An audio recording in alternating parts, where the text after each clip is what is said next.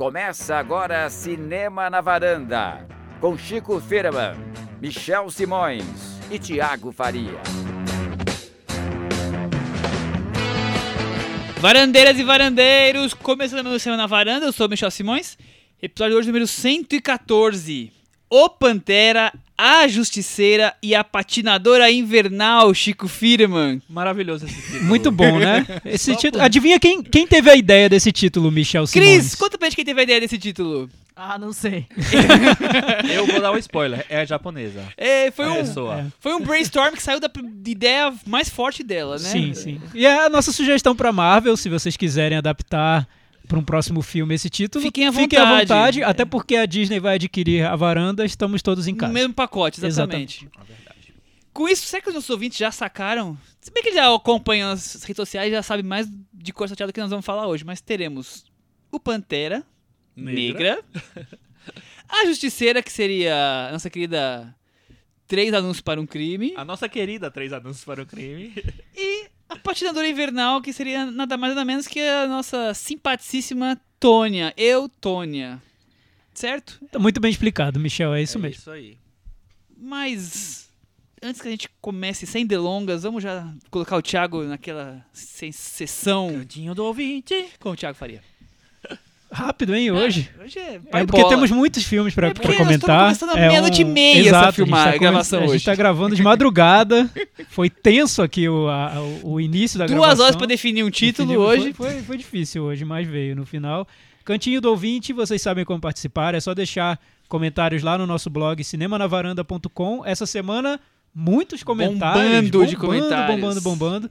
Foi bem legal porque a gente falou sobre Lady Bird no nosso episódio carnavalesco, né? Festivo, aquela Pelos coisa. poderes de Greta. Pelos poderes de Greta. Eu sou a Xoxa. Xoxa. É, muita gente falando sobre Lady Bird. Lady Bird dividiu um pouco nossos ouvintes, então tem gente que gostou muito, tem gente que achou Ameno, vai, médio, digamos né? assim. Xoxo. um pouco xoxo. O melhor comentário, eu acho, vou ler esse, que é do Leonardo Aquino. É o bicampeonato dele, porque eu lembro que a gente comentou, a gente leu um comentário dele na semana passada. Passado ou retrasado, bem recente. Seguinte, sobre Lady Bird, queria fazer um comentário a respeito da personagem da mãe. Quem interpreta a mãe? Laurie Chico? Metcalf. Laurie Metcalf. Minha primeira reação ao vê-la foi encará-la como antagonista do filme, alguém que não dá apoio à filha em nada e que talvez fosse até um motivo para a menina querer ir embora, ir embora da cidade natal. Depois, graças ao comentário da minha esposa, logo que terminamos de ver o filme, percebi que ela não era tão ruim assim, pelo contrário. Ela apenas fez uma escolha diferente do que se costuma achar normal na relação entre mães e filhos. Em vez de dizer que a filha era capaz de tudo o que quisesse, ela optou por apontar as limitações e dizer que a filha precisaria de muito mais que obstinação para alcançar seus sonhos. Essa escolha pode resultar numa relação mais dura e espinhosa, mas certamente é mais honesta. Para quem já está chegando perto dos 40 anos e tem ou terá filhos adolescentes, acho que Lady Bird fala muito mais sobre o que seremos do que sobre o que fomos.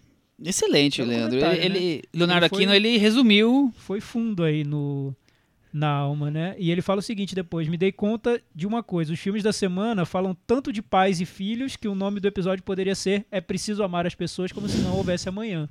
Nossa, É, coraçãozinho pra o nunca Leonardo teríamos esse título porque a Cris não ia deixar terminar o- a edição nunca, porque ela detesta a É, e não pode ser tão direto assim. Podia ser o Leonardo. título, mas não ia dar pra pagar essa musiquinha assim, né? É, e não, e não pode ser. Nossos títulos não são tão diretos. A gente simplesmente não pega um trecho de uma música. Teria que ser algo como É Preciso Amar, Wakanda, como se não existisse a patinadora, uma coisa, um jogo de palavras bem maroto, é uma coisa Tem- animada. Tem que ter miscelânea. Exato. Mas muito, muito Belo bom comentário. comentário. É, é, porque é, é legal como ele consegue levantar uma interpretação sobre os personagens e você pode dialogar com isso. Muito, muito bom. É, e eu acho que fora isso, só complementando o pensamento dele, eu acho que assim, a mãe, e eu acho que esse é uma, uma das grandes trum, dos grandes trunfos do filme, é, a mãe não é óbvia, ela não é, não é óbvia pra um, um personagem de ficção, ela é meio que como na vida, entendeu? É, nada precisa ser tão fechado.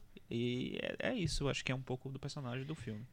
Exatamente, Chico, eu concordo. A Ana Rubia, que está sempre comentando aqui com a gente, eu vou ler só um trechinho do comentário dela que eu achei legal que ela disse. Ela ficou muito feliz, ela disse que ficou emocionada com a indicação ao Varanda Awards. A gente gostou tanto de um comentário dela que a gente indicou para o Varanda Awards e ela disse assim: Será que uma indicação tão distante prejudica os indicados? tá ótimo Vão precisar fazer um jantar tão eficiente quanto do, quanto do Spielberg para o povo que assistiu The Post? Fica o questionamento. Então, Ana Rúbia, eu acho que lá para novembro, dezembro, De- Pode ser primeira semana de dezembro. republique o comentário dizendo: olha, gente. Lembrete. que esse foi cotado pro Varanda Awards for your consideration. É, mas só lembrando que na- nas regras rígidas aqui da varanda, o Michel, ele é um, ele tem uma planilha de Excel só para anotar os comentários. Então, pode ficar tranquila que ele vai ser lembrado. Tá lá na planilha Não quer já, dizer né? que Claro vai que ser tá. indicado na finalista, mas vai ser lembrado. Com certeza vai estar entre Ana na Rúbia, apuração. olha, pode ficar feliz porque seu comentário tá na planilha. Sem jantar do Einstein, tá na planilha. Tá no Ex- Excel. Excel. Mas é, lembrando que quanto mais comentários ela fizer, mais ela tem chances Sim. de ser de subir na né, planilha. três anúncios para um crime, né? Três, podca- é, enfim, três Exatamente. comentários para um varanda awards. Muito bem. Leandro Vec comentou aqui também sobre Lady Bird e disse o seguinte: vocês comentaram ine- da inevitável comparação com quase 18, mas o filme que mais me lembrou Lady Bird foi Columbus. Também uma história de coming of age, porém achei mais singelo e com uma protagonista mais nobre.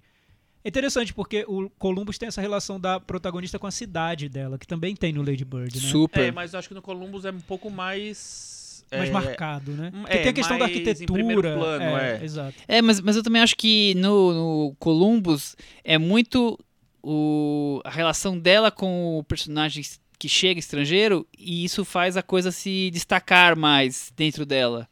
Enquanto que, enquanto que a Lady Bird ela é desesperada pra sair do dali de qualquer jeito, É, é um né? filme Tem mais uma... é um filme mais concentrado naquela relação, né? O Lady Bird tem vários Exatamente, acontecimentos naquele isso. período de um ano. É, e o- eu acho que o Lady Bird ele tem, ele quer com- dialogar com esse, esse universo dos filmes de Coming of Age. O Columbus eu acho que ele é bem mais particular. É, mas é, mas é legal essa, essa- esse, É, esse sim. paralelo que ele traçou. Sim, te- teve um, um ouvinte também que falou que a gente não é, apontou muito o aspecto da religiosidade da personagem. Eu não peguei aqui o nome dele, mas apont- ele Ela- falou sobre esse Tem, tem esse- razão, porque ela estuda na escola católica. O filme, nas três, quatro primeiras cenas é numa, é numa, numa missa, tem bastante. Tem um ponto alto do filme que também é numa igreja, né? Eu não vou dar spoiler, Tem mas... várias cenas com, Não, com, mas com a gente freira, né? antes do spoiler também. Não, por enquanto não, Chico. Tem que ser Fica avisado com tranquilo aí. 10 minutos de antecedência. Ah, entendi.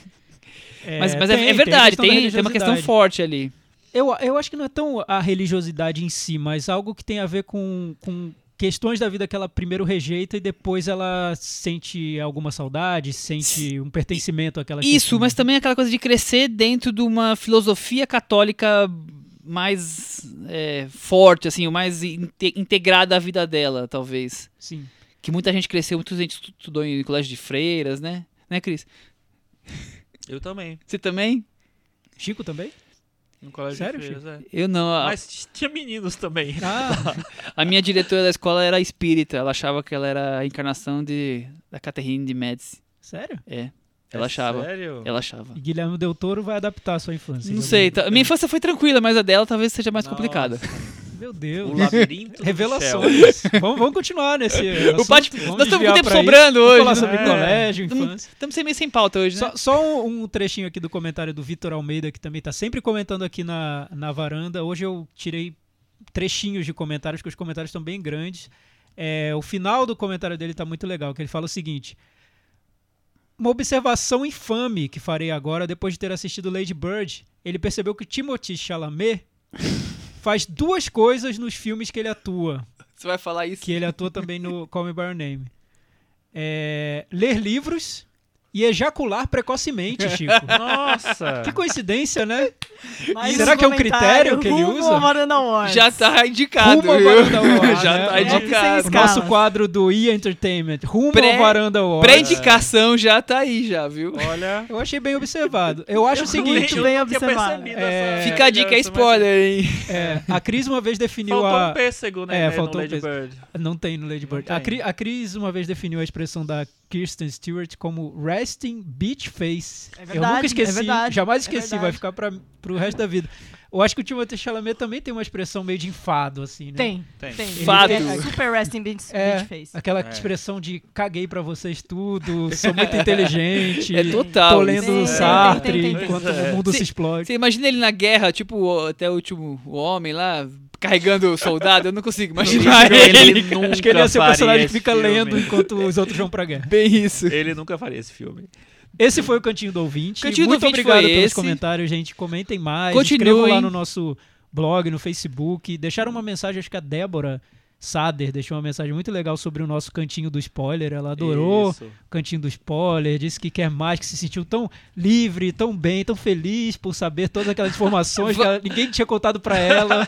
Como ninguém apedrejou, nós vamos usar isso Vamos, mais né? vezes, mas não A gente sempre, sempre que a gente voltar. achar que vale a pena a conversa. minutos antes pra É, vocês não, sempre que- Uns que- cinco- não baterem o Uns carro. cinco aí. segundos antes. É, né? sempre que surgir na conversa uma necessidade, a gente vai pro. Acho que tem que ser buraco do spoiler, né? Porque a gente tá se escondendo pra contar o spoiler.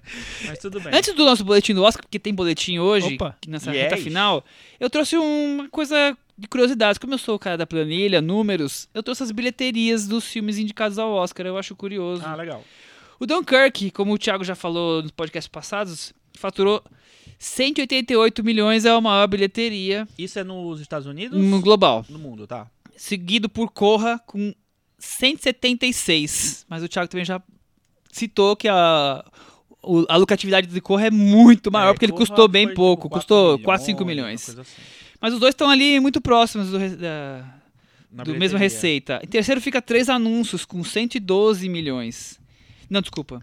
Em terceiro fica The Post, com 135 milhões. Quarto, o filme O Destino de uma Nação, com 131 milhões. Então eles também estão bem próximos. E em quinto, Três Anúncios, com 112. Uhum. Forma na Água tem 92. Depois já tem um abismo até que chega Lady Bird com 48. Trama Fantasma, que nós falaremos provavelmente na semana que vem, com 28 milhões. E o nosso querido Me Chame Pelo Seu Nome, que só faturou 26 milhões de dólares. Incrível, né? Eu não sabia que Me Chame Pelo Seu Nome tinha tido um desempenho tão decepcionante, né? É, Mas é porque eu acho que ele é lançado ele- muito menos cinemas. custou barato também, ele já tá Ah, dando lucro tem- já. Mas tem sim, potencial, é, né? eu também Num acho. circuito talvez ah, um pouco mais alternativo. mais mas amplo. é. Tem, tem potencial. Eu também eu, eu me assustei, eu jurava que o Trama era o, era o último colocado. E já passou o Me Chame. Se bem que o Trama estreou bem depois, os outros foi o último. Ele teve uma estreia bem recente dia 25 de dezembro, ele lançou realmente dia 19 de janeiro. Então ele tá na. Tem Ele corpo abriu, né? ainda, é. Ele tem Uhum. corpo ainda pra, pra crescer, mas claro, vai chegar nem a pau, perto dos, dos 100 milhões. Chico, bilheteria influencia lá no Oscar ou não? Influencia se Essa era você pensar que mais pessoas Ah, viram, desculpa, né? Michel. problema, tem Ê, problema. Que beleza, né? Nossa, Muito bem, gostei. Furando os olhos. Não, você tá É. har- harmônico. A gente Vamos pensa lá. igual. Influencia se Vamos provar que não pensar- hoje. Hoje nós vamos provar que não. Eita, vai ter sangue hoje, gente. UFC, so- varanda Mãe UFC. Mãe de Ná sonhou lá do, lá do infinito e além que vai ter sangue na varanda. hoje. Vai, Chico. É, influencia se você pensar que mais pessoas viram, o filme tá mais. é mais lembrado. É, é aquela coisa, meu Deus, que filmes eu vi do Oscar? Ah, vi o Dunkirk. Ah, é, posso votar nele. Mas não é exatamente, porque, por exemplo, ano passado, qual foi o filme que ganhou o Oscar? Moonlight. Quer dizer, La La Land. Não, Moonlight. Moonlight. Moonlight. É, BT foi, foi, Spotlight ganhou também. Então, foi bem baixa pensar- Moonlight, bilheteria. é, não, se você pensar, são filmes muito pequenos que estão ganhando, mas aí, mas é, tem essa coisa, o sistema do, de escolha do Oscar para melhor filme é totalmente diferente, então possibilita essa, essa coisa, mas de alguma, de alguma maneira eu acho que tem uma, uma, uma projeção, sim. Muito bem. Os filmes estrangeiros, eu peguei alguns aqui, eles faturam, claro, muito menos. O The Square é o que mais faturou, um milhão e meio. Depois o, o Insulto com 620 milhões, 20 mil. O nosso querido chileno com 400 mil. O Loveless 40 Mulher mil dólares. É, Mulher Fantástica. E o, O Loveless, Loveless só 40 mil. 40 mil dólares? Com distribuição da Sony É, não sei. e tudo mais? Eu não, não anotei as datas de estreia, se Meu foi Deus. tipo semana Mas é- passada. Mas essas daí mas é- também, também são mundiais? Não, aqui é só- os estrangeiros são só os Nos americanos. É, só nos É. Estados Unidos.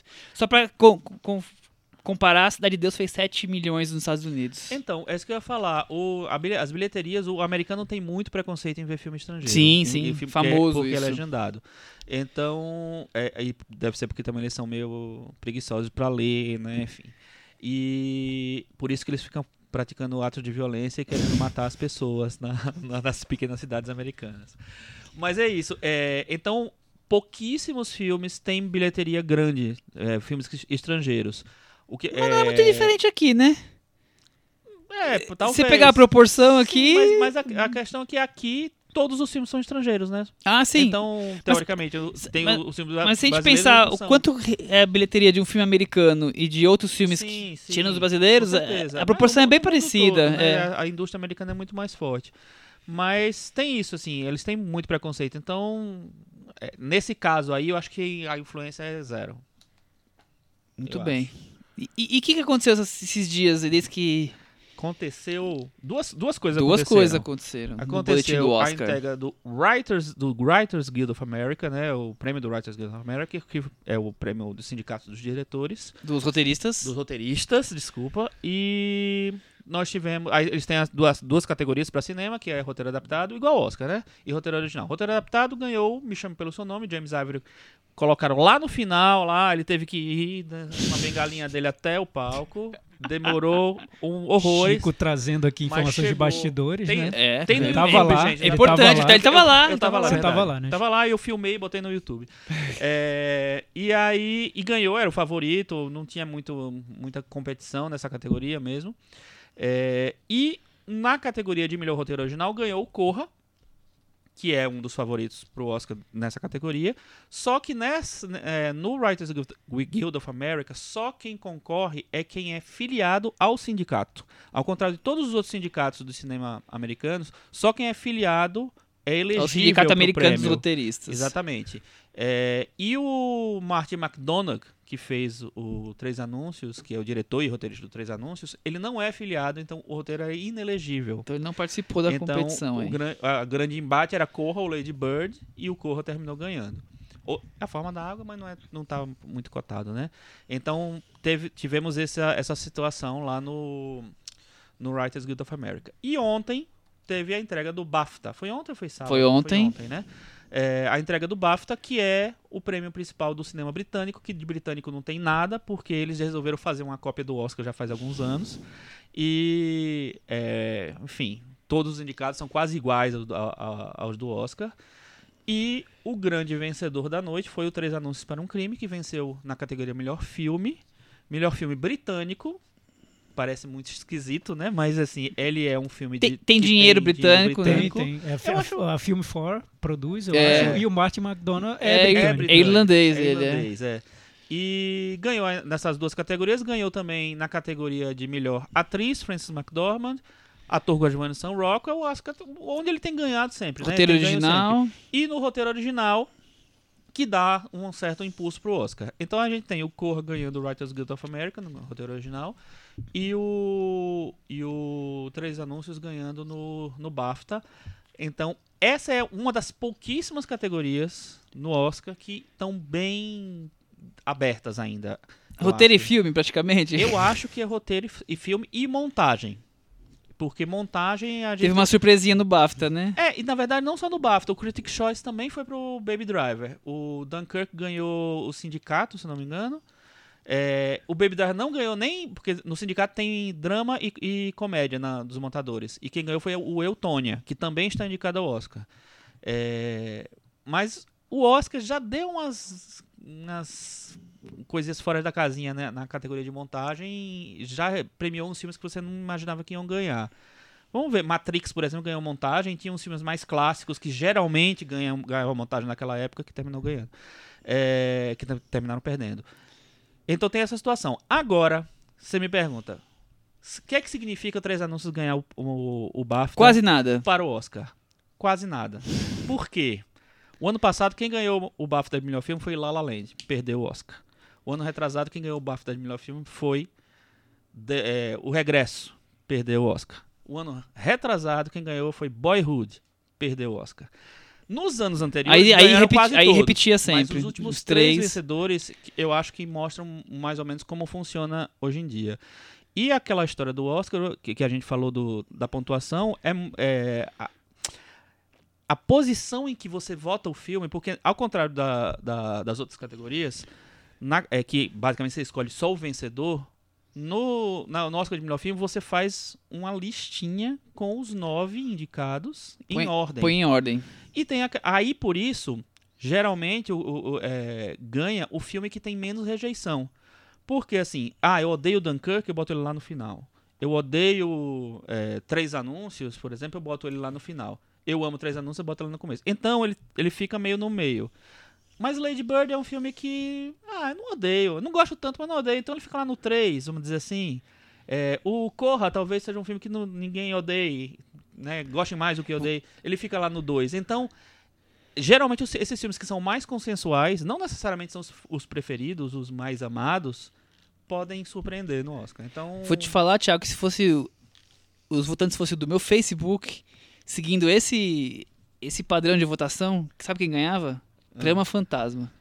Ó, ah, é. é, mas, verdade. mas- é, pois é, então, o- Quase ninguém em primeiro, o que mas o Chico Trama falou Fantasma. é perfeito. O Chico resumiu aqui a perfeição como eu jamais conseguiria ter resumido o Obrigado, mecanismo Thiago. do Oscar É de nosso especialista filme. do Oscar. Perfeito. Ele já chegou num, num grau de depuração que eu tô até Tá bem emocionado. didático que nem o Christopher Mas Nolan. o que eu acho que acontece esse ano, especificamente, que confunde ainda mais a brincadeira Uhum. do Oscar, é que tem vários filmes que têm essa tendência ao consenso. Então, é difícil chegar a Sim. uma posição em relação a esses filmes. Tem gente que fala em Corra, tem gente que fala em Dunkirk, tem gente que fala em Lady Bird. O- os filmes que estão um Voltou pouco a campanha de é, Dunkirk, exato. né? Os filmes que estão um pouco fora do consenso seriam o Três Anúncios, porque tem essa rejeição um pouco lá nos Estados Unidos, principalmente de jornalistas negros. Por exemplo, o filme estreou lá e teve um texto grande no New York Times de um crítico chamado Wesley Morris, que é super respeitado, é negro, descendo a lenha no filme. É, e você tem o A A Forma Forma da da Água, Água. que é um filme de fantasia. Então, Que as pessoas podem. É- essa "Ah, ala- não é. eu, eu imagino essa ala mais conservadora lá do Oscar, dos velhinhos do Oscar, que talvez vejam como um filme que não, Ah, mere, não mereça o, o prêmio, né? De melhor filme, A Forma da Água. Mas dentro dessa linha do possível consenso, tem uns cinco filmes aí, Chico, brigando. Então, eu não, eu, eu acho também que tem cinco filmes que tem alguma chance. Aí é de- muito difícil dizer quanto, quantos por cento cada um tem. É, mas, por exemplo, a, no site Awards Daily, que, é um, que só faz isso, só fala de Oscar, a editora do site, que é a Sasha Stone, ela fala assim: ela acha que é muito difícil o Três Anúncios ganhar, porque o, justamente porque o filme divide muito. E ela acha também muito difícil o- a Forma da Água ganhar, porque divide muito. O Del Toro vai ganhar, com certeza vai ganhar direção, porque é aquela coisa, eles entendem direção como um prêmio técnico, um prêmio que, e nos últimos todos os anos tem acontecido isso. É, então acho muito difícil ele não ganhar. Mas o melhor filme, até porque a, a regra co- é completamente diferente, assim, não quer dizer que o Três Anos não vai ganhar ou que a Forma da Água não vai ganhar, mas é mais complicado de prever. Muito bem, vamos aguardar aí. Em breve teremos nossas E apostas. roteiro, eu, depois de ter visto o Três Anúncios, eu concordo com o Michel. Eu acho que no Oscar ele tem uma vantagem, sim, e é bem possível que ele ganhe. Ainda acho que o Corra é o filme do roteiro, Uhum. desde que estreou, mas o Três Anúncios eu acho que tem, tem sim. Tem, Tem, ele é, ele é, Tem é- chance, ele sim. é gostando ou não, ele é um filme de roteiro. Ah, sim. né? Ele é um dúvida. filme. Pra- acho que quem roteiro tá gosta te- explica muito por causa do roteiro e quem não gosta, o Também problema é o explica roteiro. muito. É, sem dúvida. É. Vamos falar do filme então? Vamos falar do filme. Preciso só lembrar, de- me lembrem. Dá uma, uma coisa que eu acho que já, já tem que falar do filme primeiro, pra justificar porque eu acho que Três Anúncios tem chance, sim, para ganhar Ok. melhor filme. Bom, primeiro vamos falar de Meu Deus. Muito- Olha, O Chico, o Chico fe- o Chico fez um clickbait. É cara. mistério isso A gente aqui, vai ter que ficar clickbait. esperando pra ouvir o que ele vai falar. Eu acho que quem chegou até Meu aqui vai, vai até o final, É, mas. vamos- vamos lá, vamos embora. O que é bem sempre importante. Martin McDonald, diretor irlandês. É o terceiro filme dele, o terceiro longa. O primeiro foi Na Mira do Chefe, que fez um certo. Bruges, né? um certo clamor de parte do público. Ele E- teve uma indicação, se eu não me engano, pro, É? pro Oscar naquele época. Eu vou Foi- checar isso, mas Aquele vai, vai filme com falando o aí. Colin- Farrell na, na, na Bélgica que. que causou uma certa comoção num pequeno público, no nicho. Já Sete Psicopatas e um. Já percebi que ele odeia o filme.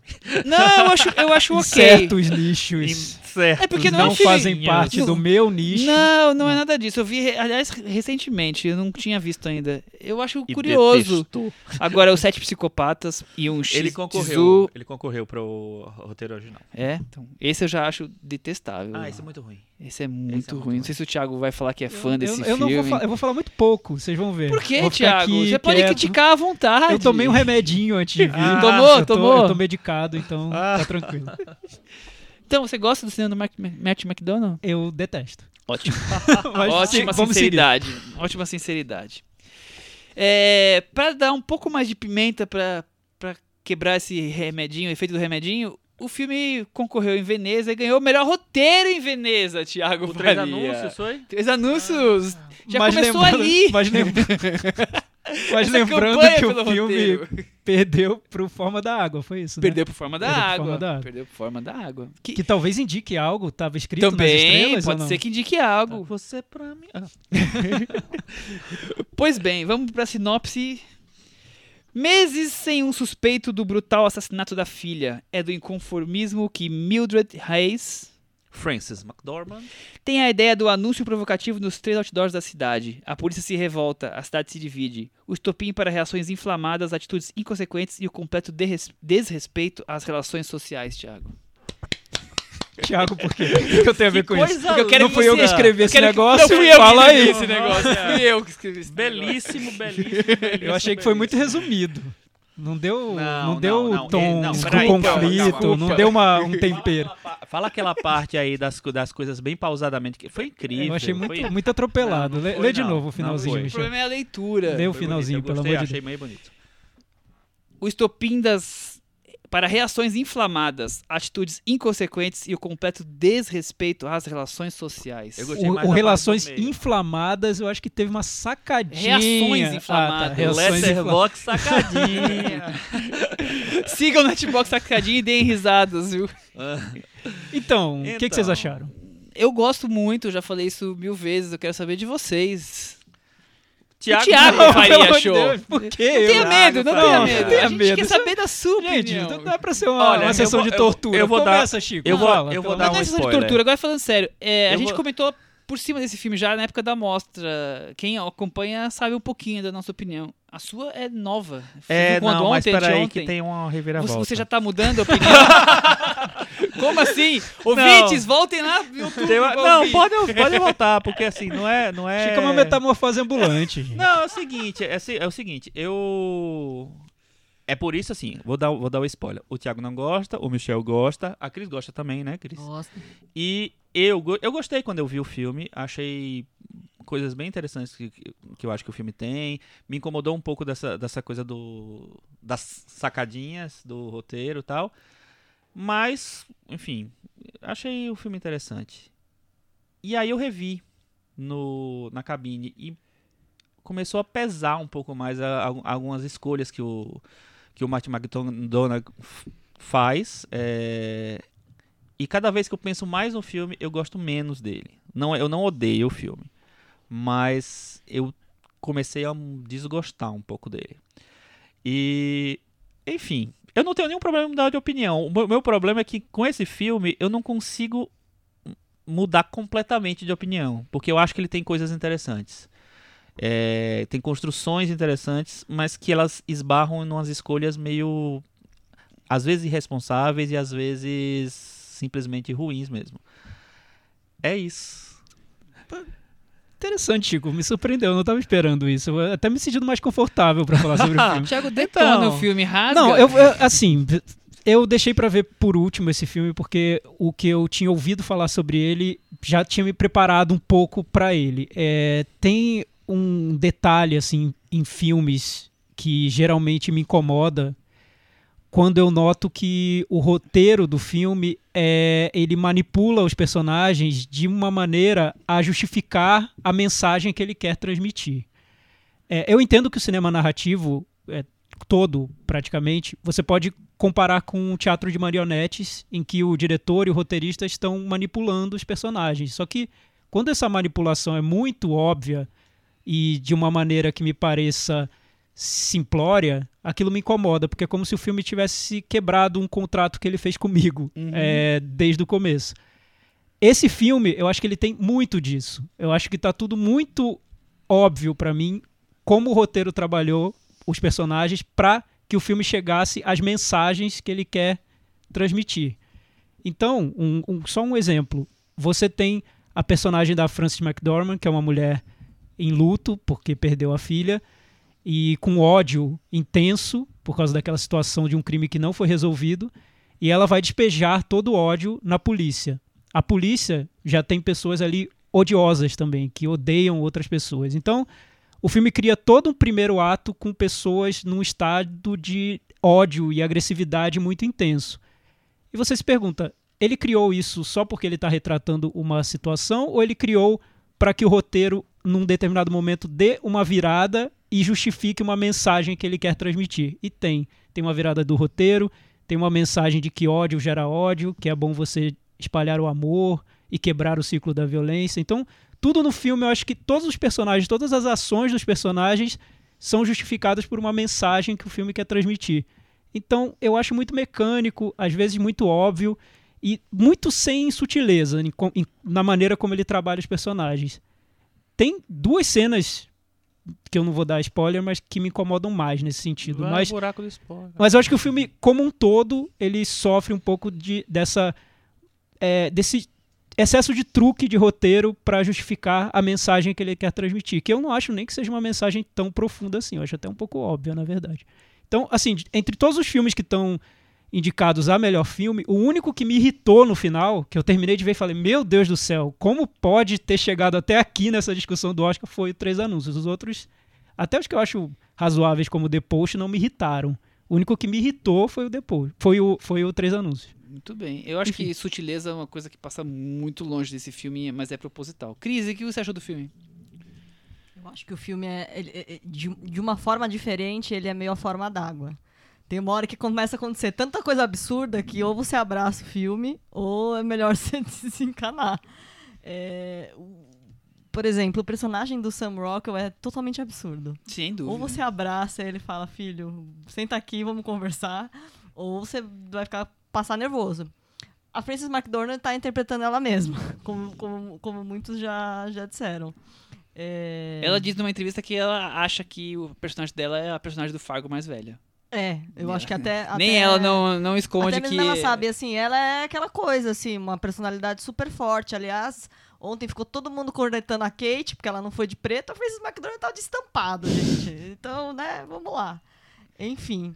Que é... Kate Middleton. Que Kate? É Mas que- ela que- tava no BAFTA? Tava. Ela é rainha do BAFTA lá. O marido dela Ela é quem tem comanda o que- BAFTA. Ah, é, né? É verdade. É da Royal Academy, né? É, Royal verdade. Academy. Enfim. Mas eu acho isso. Eu acho que é um, é um, é um filme que você, enfim, tem que embarcar em, al- em alguns exageros, algumas viradas, algumas sacadas. Ele é. Como se diz? Ele é isso. Ele, como disse o Thiago, ele, ele tem um objetivo, ele tem uma meta, ele quer te contar uma moral da história. Mas, mas eu gosto, não sei. Eu, eu, eu- eu chego, eu, eu, eu sobrevivi ao final dele, mas assim, sentindo que ia chegar uma hora que já tava ficando um pouco tenso, assim. Mas no, no, no- no todo eu, eu acho que eu gosto, assim. Eu acho que tem um ponto de virada no filme pra mim que eu senti muito e que aí, aí o filme acabou pra mim, porque até um certo ponto eu eu, eu tava, tava aceitando o jogo do filme, que é você ter a personagem da Frances McDormand e o filme vai jogando ali várias questões morais pra ela enfrentar, como se fosse uma corrida de obstáculos, né? Olha, você decidiu colocar três anúncios contra o policial, então eu vou te jogar essa questão agora pra você enfrentar. E aí, o que, que você faz com esses anúncios depois disso ter acontecido? não está satisfeita? E depois disso? E depois daquilo? Então ele coloca como se fosse uma corrida de obstáculos de questões para essa personagem. Embarquei até uma cena incendiária do filme, como disse o Michel. A partir daí, para mim, o filme desabou de um jeito que eu não consegui mais acreditar em nada. abaixo. Eu achei tudo muito conveniente no roteiro, essas essas soluções mirabolantes que a Cris falou, eu já acho tudo muito conveniente, assim. Tudo acontece num determinado momento, as redenções acontecem de- do dia pra noite, o personagem que era malvado fica bonzinho, tudo, tudo se Então, eu- resolve Eu não acho do que dia ele fica noite. bonzinho o personagem, mas acho que isso aí já é um spoiler pra daqui a pouco. Mas vamos lá, não, Michel. Agora eu quero ouvir a sua lado. Eu, eu tenho uma visão bem diferente de, da- de vocês. Eu, eu acho que o filme é sem sutilezas, ele é exagerado, os personagens são totalmente carregados nessa, A agressi tinta. dessa tinta, nessa agressividade, propositadamente. para construir um- uma, uma fotografia dos Estados Unidos da intolerância que hoje governa aquele país. Então tá desde cima para baixo e como se isso fosse o reflexo de uma sociedade que está começando a se tornar cada vez mais intolerante, intolerante seja racialmente, seja com com estrangeiros, seja com tudo que está acontecendo lá com, com Trump e todo mundo. Então eu, eu acho que os pessoas pode ser uma visão muito fantasiosa minha, uma questão, eu vi isso e não tem nada ali do filme, e o filme seja só o pão, pão, queijo, queijo, como o Thiago acabou de colocar, como se o roteiro fosse Não, eu, eu, eu, acho que não, e- eu acho que essa questão tá no filme. É, também é, tá assim, no é- filme. É, que talvez É eu- como eu- ele desenvolve Eu- isso. talvez eu esteja levando isso à enésima potência e na verdade a ideia dele era bem mais simples, mas eu, eu vejo exatamente isso. Essa coisa do é, vamos mostrar, olha só como a sociedade pode ficar intolerante, olha que até que ponto pode chegar. Não que ela exista, não, não que essas coisas possam acontecer. Eu vou exagerar para vocês verem que grau que, que poderia acontecer num absurdo como é os absurdos que o filme coloca. E eu acho que isso representa muito a América profunda que a gente não tá vendo, vivendo, mas a gente tá vendo, tá aí. A cada semana tem um novo atirador que, a- que atira nas crianças na escola. Cada vez tem um papo de, de levantar muro, de expulsar os estrangeiros. Quer dizer, a intolerância tá ali em outros tipos de fatos diferentes do que tem no filme, mas o que o filme, pra mim, representa muito de uma maneira diferente do que tá acontecendo, mas fatos que provam o quanto a intolerância tá imperando naquele país. Não, eu, eu, acho, Então. eu acho interessante o que você falou. E, Michel, eu sei que é um filme que muita gente gosta. é, muita gente que eu conheço, pessoas que. Meus amigos, pessoas que eu, gostam do filme. E eu tentei, depois de ter visto o filme, eu conversei com pessoas, até pra saber por que gostaram. Porque eu acho que, às vezes, a gente se fecha na nossa opinião e a nossa opinião é só a nossa opinião, Sim. né? É só a maneira como a gente viu. É, um fato que me incomodou no filme pontualmente, essa questão do roteiro, para outras pessoas não incomoda. Tem pessoas que levam numa boa. Por exemplo, tem uma reviravolta mirabolante ou algo que aconteceu na trama muito conveniente, sei lá, um personagem fundamental para aquela cena, por acaso tá sentado do lado do outro. Vou dar um exemplo. Uhum.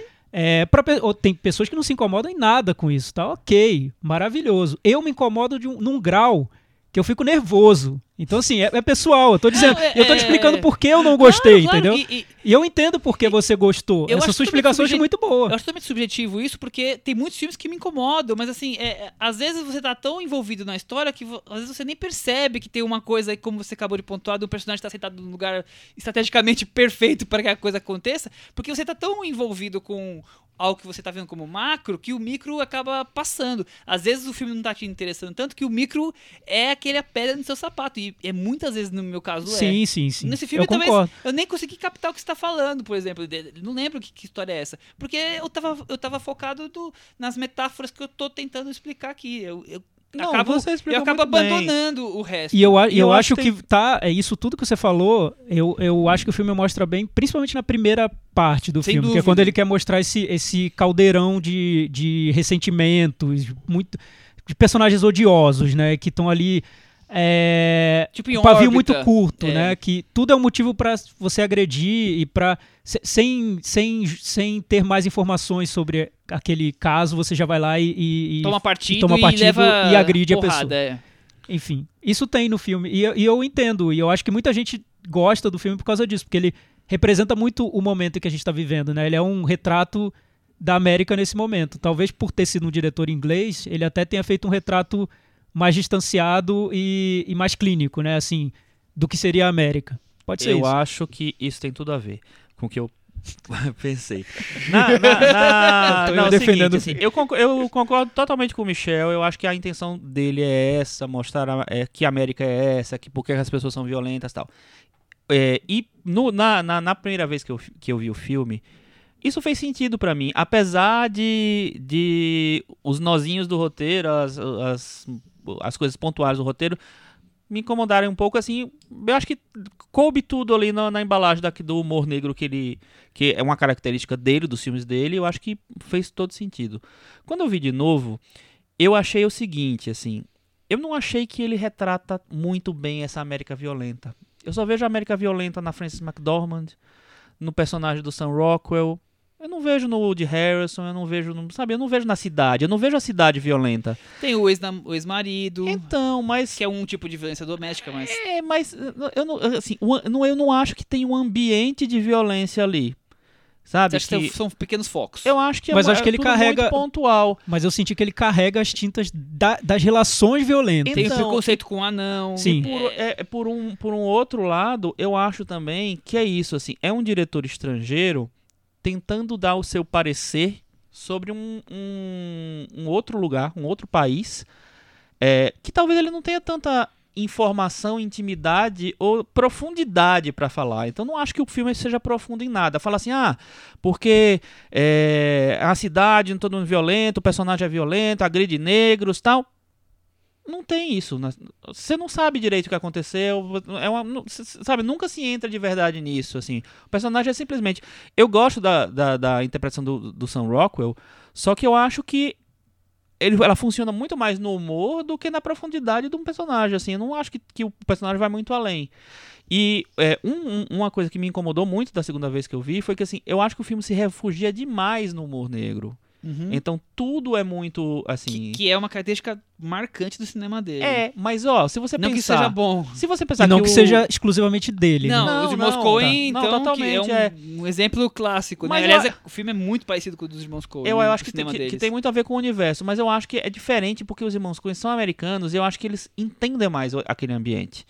Eu acho que o, o por- pra mim, por exemplo, o, o, o Martin McDonagh foi muito bem no In Bruges porque é- ele tinha uma lógica europeia, tinha, tinha personagens ingleses, sabe? Então eu acho que tinha é, que funcionava e, é- e era assim, ele não queria ele não queria discutir um grande tema. Na verdade, o In Bruges é muito mais uma comédia do que qualquer Ah, coisa. sim, comédia de erros O, ali. é, o Três Anúncios, ele tem humor negro, ao mesmo tempo em que ele tem uma intenção de ser um filme profundo, de discutir uma, um, um estado, um status E quo na ali. entrevista dele, ele deixa bem claro que ele tem É, realmente essa, essa, é.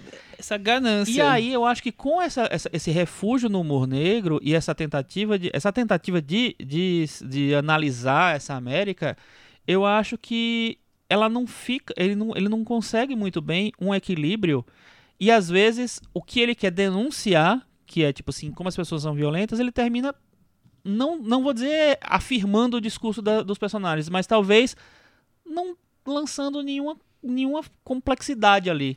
Tudo é muito fácil, tudo acontece de uma maneira muito fácil. Isso ficou pra mim mais evidente quando eu vi, quando eu vi a segunda vez. Eu não sou tão inteligente como o Thiago, não, Não, eu eu não achei- eu gostei da achei- segunda. Eu achei É. é. per- per- perfeito, Chico. E- e- e Eu- uma- ma- Mas isso, isso que você É. falou, queria até, antes de você continuar, Tá. Que eu concordo 100%, que é essa história de que eu noto uma visão totalmente superficial é, daquele universo. Eu não vejo um filme sobre a América ali, eu vejo um filme sobre uma cidade pequena, que poderia ser na Irlanda, por exemplo, com pessoas super conservadoras, super agressivas umas com as outras, rancorosas e tentando é, colocar em prática a política do olho por olho, dente por dente, que a gente sabe que é mundial, né, não é americana, Sim, claro. mas que hoje fez muito sentido porque a América Desde a Mesopotâmia. Exato. Que a América está vivendo a era Trump. Faz Sim, muito sentido. Só sim. que, como retrato da América, eu acho que o filme é muito superficial. E toda a polêmica que ele provocou da questão racial tem muito a ver com isso. Porque Uhum. Se fosse um filme americano, dirigido por um americano sobre aquela região de verdade, ou com alguma relação com Missouri, onde, é, onde o filme é feito, com certeza os personagens negros seriam um pouco mais profundos. A questão do personagem do, do, do Sam Rockwell ser um torturador de negros não seria tratado de um jeito totalmente leviano, fora da margem da trama, como se não fizesse diferença nenhuma. Os dois personagens negros coadjuvantes que aparecem como se fosse um pouco alívio cômico do filme, numa cena das cenas principais do filme não estariam lá defendendo o policial racista que inclusive mandou prender um deles. Então assim, não seria assim.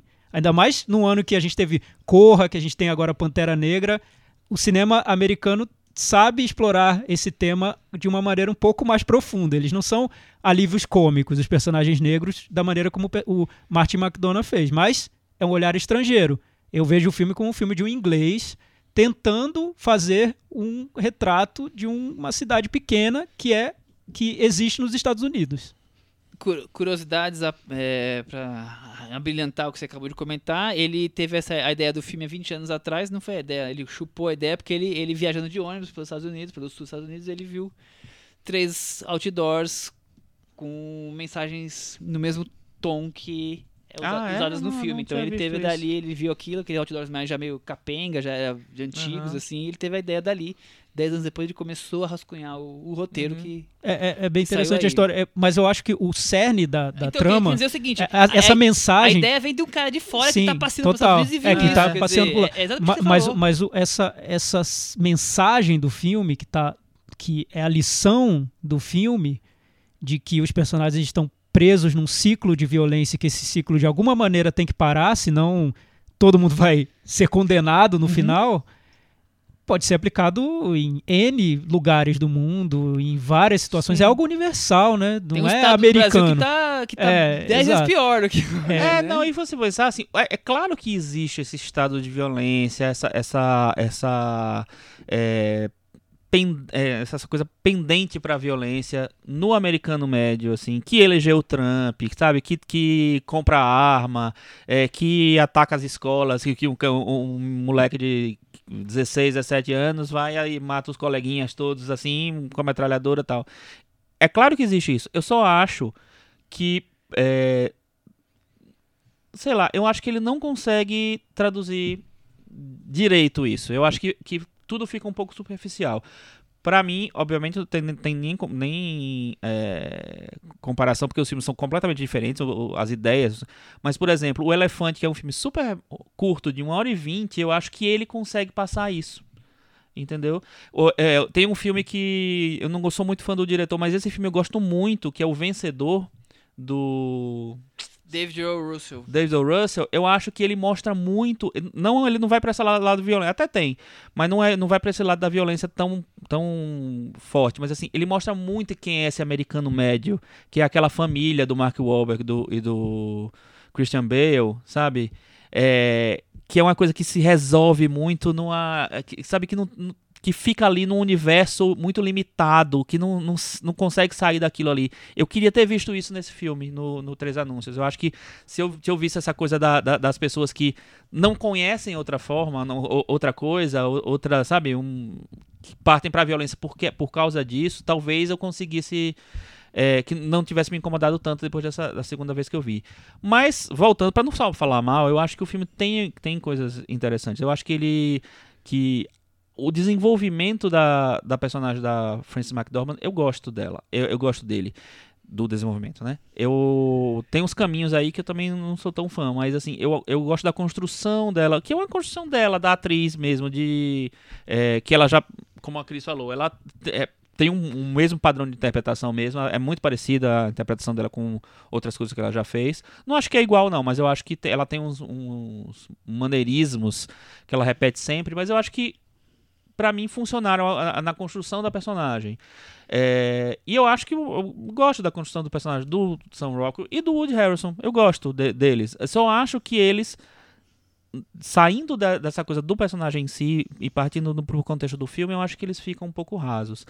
E tem uma coisa que me incomodou depois também da segunda vez, é o seguinte, assim, se você pensar, todos os, os personagens do filme, ela, exceto a Frances McDormand, de uma maneira ou de outra, são meio bocós, né?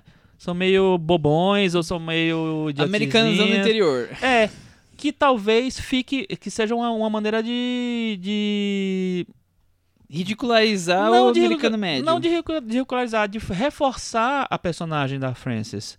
Porque ela, ela no final, a- a- o que é que o filme quer mostrar? Que ela é uma mulher que quer fazer justiça com as próprias mãos.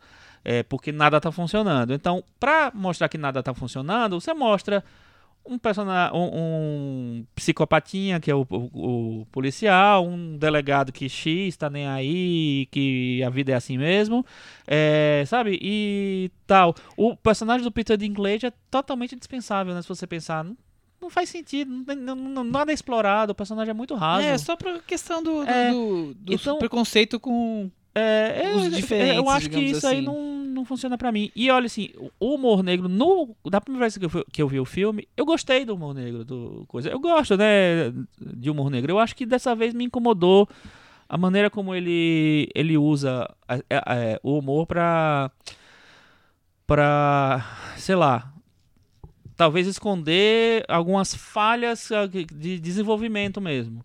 É, a gente vai falar daqui a pouco do Eutônia, que eu acho que tem o mesmo problema em relação ao humor negro. Tem questões muito sérias ali que você usa o humor negro pra, pra justificar, pra brincar Pode e fazer tal. piadinha, né? Pra fazer a piadinha. É, No- Nesse, nesse no, no Três Anúncios, Chico, pra, falando o que eu acho interessante no filme, é essa maneira como ele joga o humor negro e pouco depois já cai num tom mais trágico e depois volta para o humor negro e volta para a tragédia, eu acho que poderia ter rendido algo bem particular ali do filme. Eu, a- o que eu noto nos personagens, é isso que você disse, é que o filme ele tenta fazer com que cada personagem tenha um outro lado. Então ele parte do princípio de que a gente já conhece aqueles personagens, sabe quem eles são, porque são todos exagerados, estereotipados, e aos poucos o filme vai inverter nossas expectativas e mostrar que aqueles personagens não são exatamente o que a gente pensa que eles são. É, e aquilo também vai surpreender a personagem da Frances, porque ela já tá lá com aquelas ideias tão fixas de, de vingança e de violência, que cada transformação desses personagens secundários pode fazer com que ela é, decida continuar ou não com aquela missão dela de denunciar tudo e todos, né? Também acho muito conveniente para o filme essas mudanças no personagem do Woody Harrison, o que acontece com ele, não vou dar spoiler, mas acho muito conveniente para tudo que tá ali no filme, o que acontece, tudo que acontece com o personagem, o que ele deixa de legado, eu acho conveniente também. A redenção do personagem do Sam Rockwell, eu não Esse é o compro mais- nem é o se mais fizessem a parte problemático, 2. Né? O Sam Rockwell, o personagem dele a é o redenção do Sam. Rockwell eu não compro nem se tiver quatro anúncios para um crime, porque é muito difícil comprar. é um personagem extremamente odioso. Ele fez muita coisa errada, muita coisa errada pra gente aceitar uma redenção de última hora, assim. E é buraco do spoiler. É, esse, é- esse é... É, eu dei- desculpa, Deu gente, eu dei spoiler. Mas spoiler, acho que já tá. É, não sei se tá. tá Não passou a sessão da previsto. tarde ainda, é, mas tudo não bem. passou na sessão da Na- tarde. nessa- na- dizer, Mas enfim, quente, eu, eu, eu acho muito difícil de comprar. E eu entendo as polêmicas que aconteceram com o filme, porque o filme quer que a gente compre num estalo de dedos. E, e a redenção daquele personagem envolve questões muito profundas. Envolve racismo, né? Não tem nem redenção aquele personagem, né? É que Eu- você eu- acha que não, né? eu, eu, ainda acho que o, o filme tenta justificar, eu falo tenta, do ênfase ao tenta, pela questão da. do. a casa onde ele cresceu. co- Como ele cresceu, o pai e a mãe que ele cresceu, e, e o filme tenta justificar isso. Eu também acho que essa redenção não, não funciona, não, não compro. Eu nem acho que, que, a, que a personagem da Frances também compre. É muito mais uma questão de tolerância e interesse do que do que ele achar que é uma redenção. Mas é, pode ser uma interpretação minha e, na verdade. Não, não, eu- Não, é porque, é porque, é porque eu não- é, tudo bem, Eu eu, eu, eu entendo. entendo e eu acho que por aí é, é mais interessante. Tanto que eu acho que o final do filme, pra mim, resolve alguns problemas que poderiam ter sido piores se não tivesse o final como ele a- tenta terminar. resolver Uhum. a situação, que ele, ele deixa um pouco mais livre para interpretações. O filme vem todo fechadinho e, depois ele abre um pouco para outras interpretações. Mas tem uma cena principal ali da, do processo de transformação desse personagem que já para mim jamais seria possível com aquele personagem. A ação dele ali naquela cena, o que ele faz, a atitude que ele toma, não, não, não consigo comprar. Sim, bar, Talvez se o né? filme tivesse quatro horas de duração, eu compraria, E um mas anúncio. é, mas dessa maneira, com essa virada conveniente, pra mim é muito difícil comprar. É, é, é isso que, que é interessante. Assim, esse ano foi engraçado que eu, eu nunca faço isso, mas eu terminei vendo de novo. eu Acho que Boa quatro parte dos, dos dos filmes. filmes. Eu vi Lady Bird duas vezes, eu vi o A Forma da Água duas vezes, o Me Chame Pelo Seu Nome duas vezes, e o Três Anúncios duas vezes. É, no caso dos outros, eu é, continuei basicamente com, a- com as op- opiniões que eu tinha. O Lady Bird cresceu um pouquinho quando eu revi.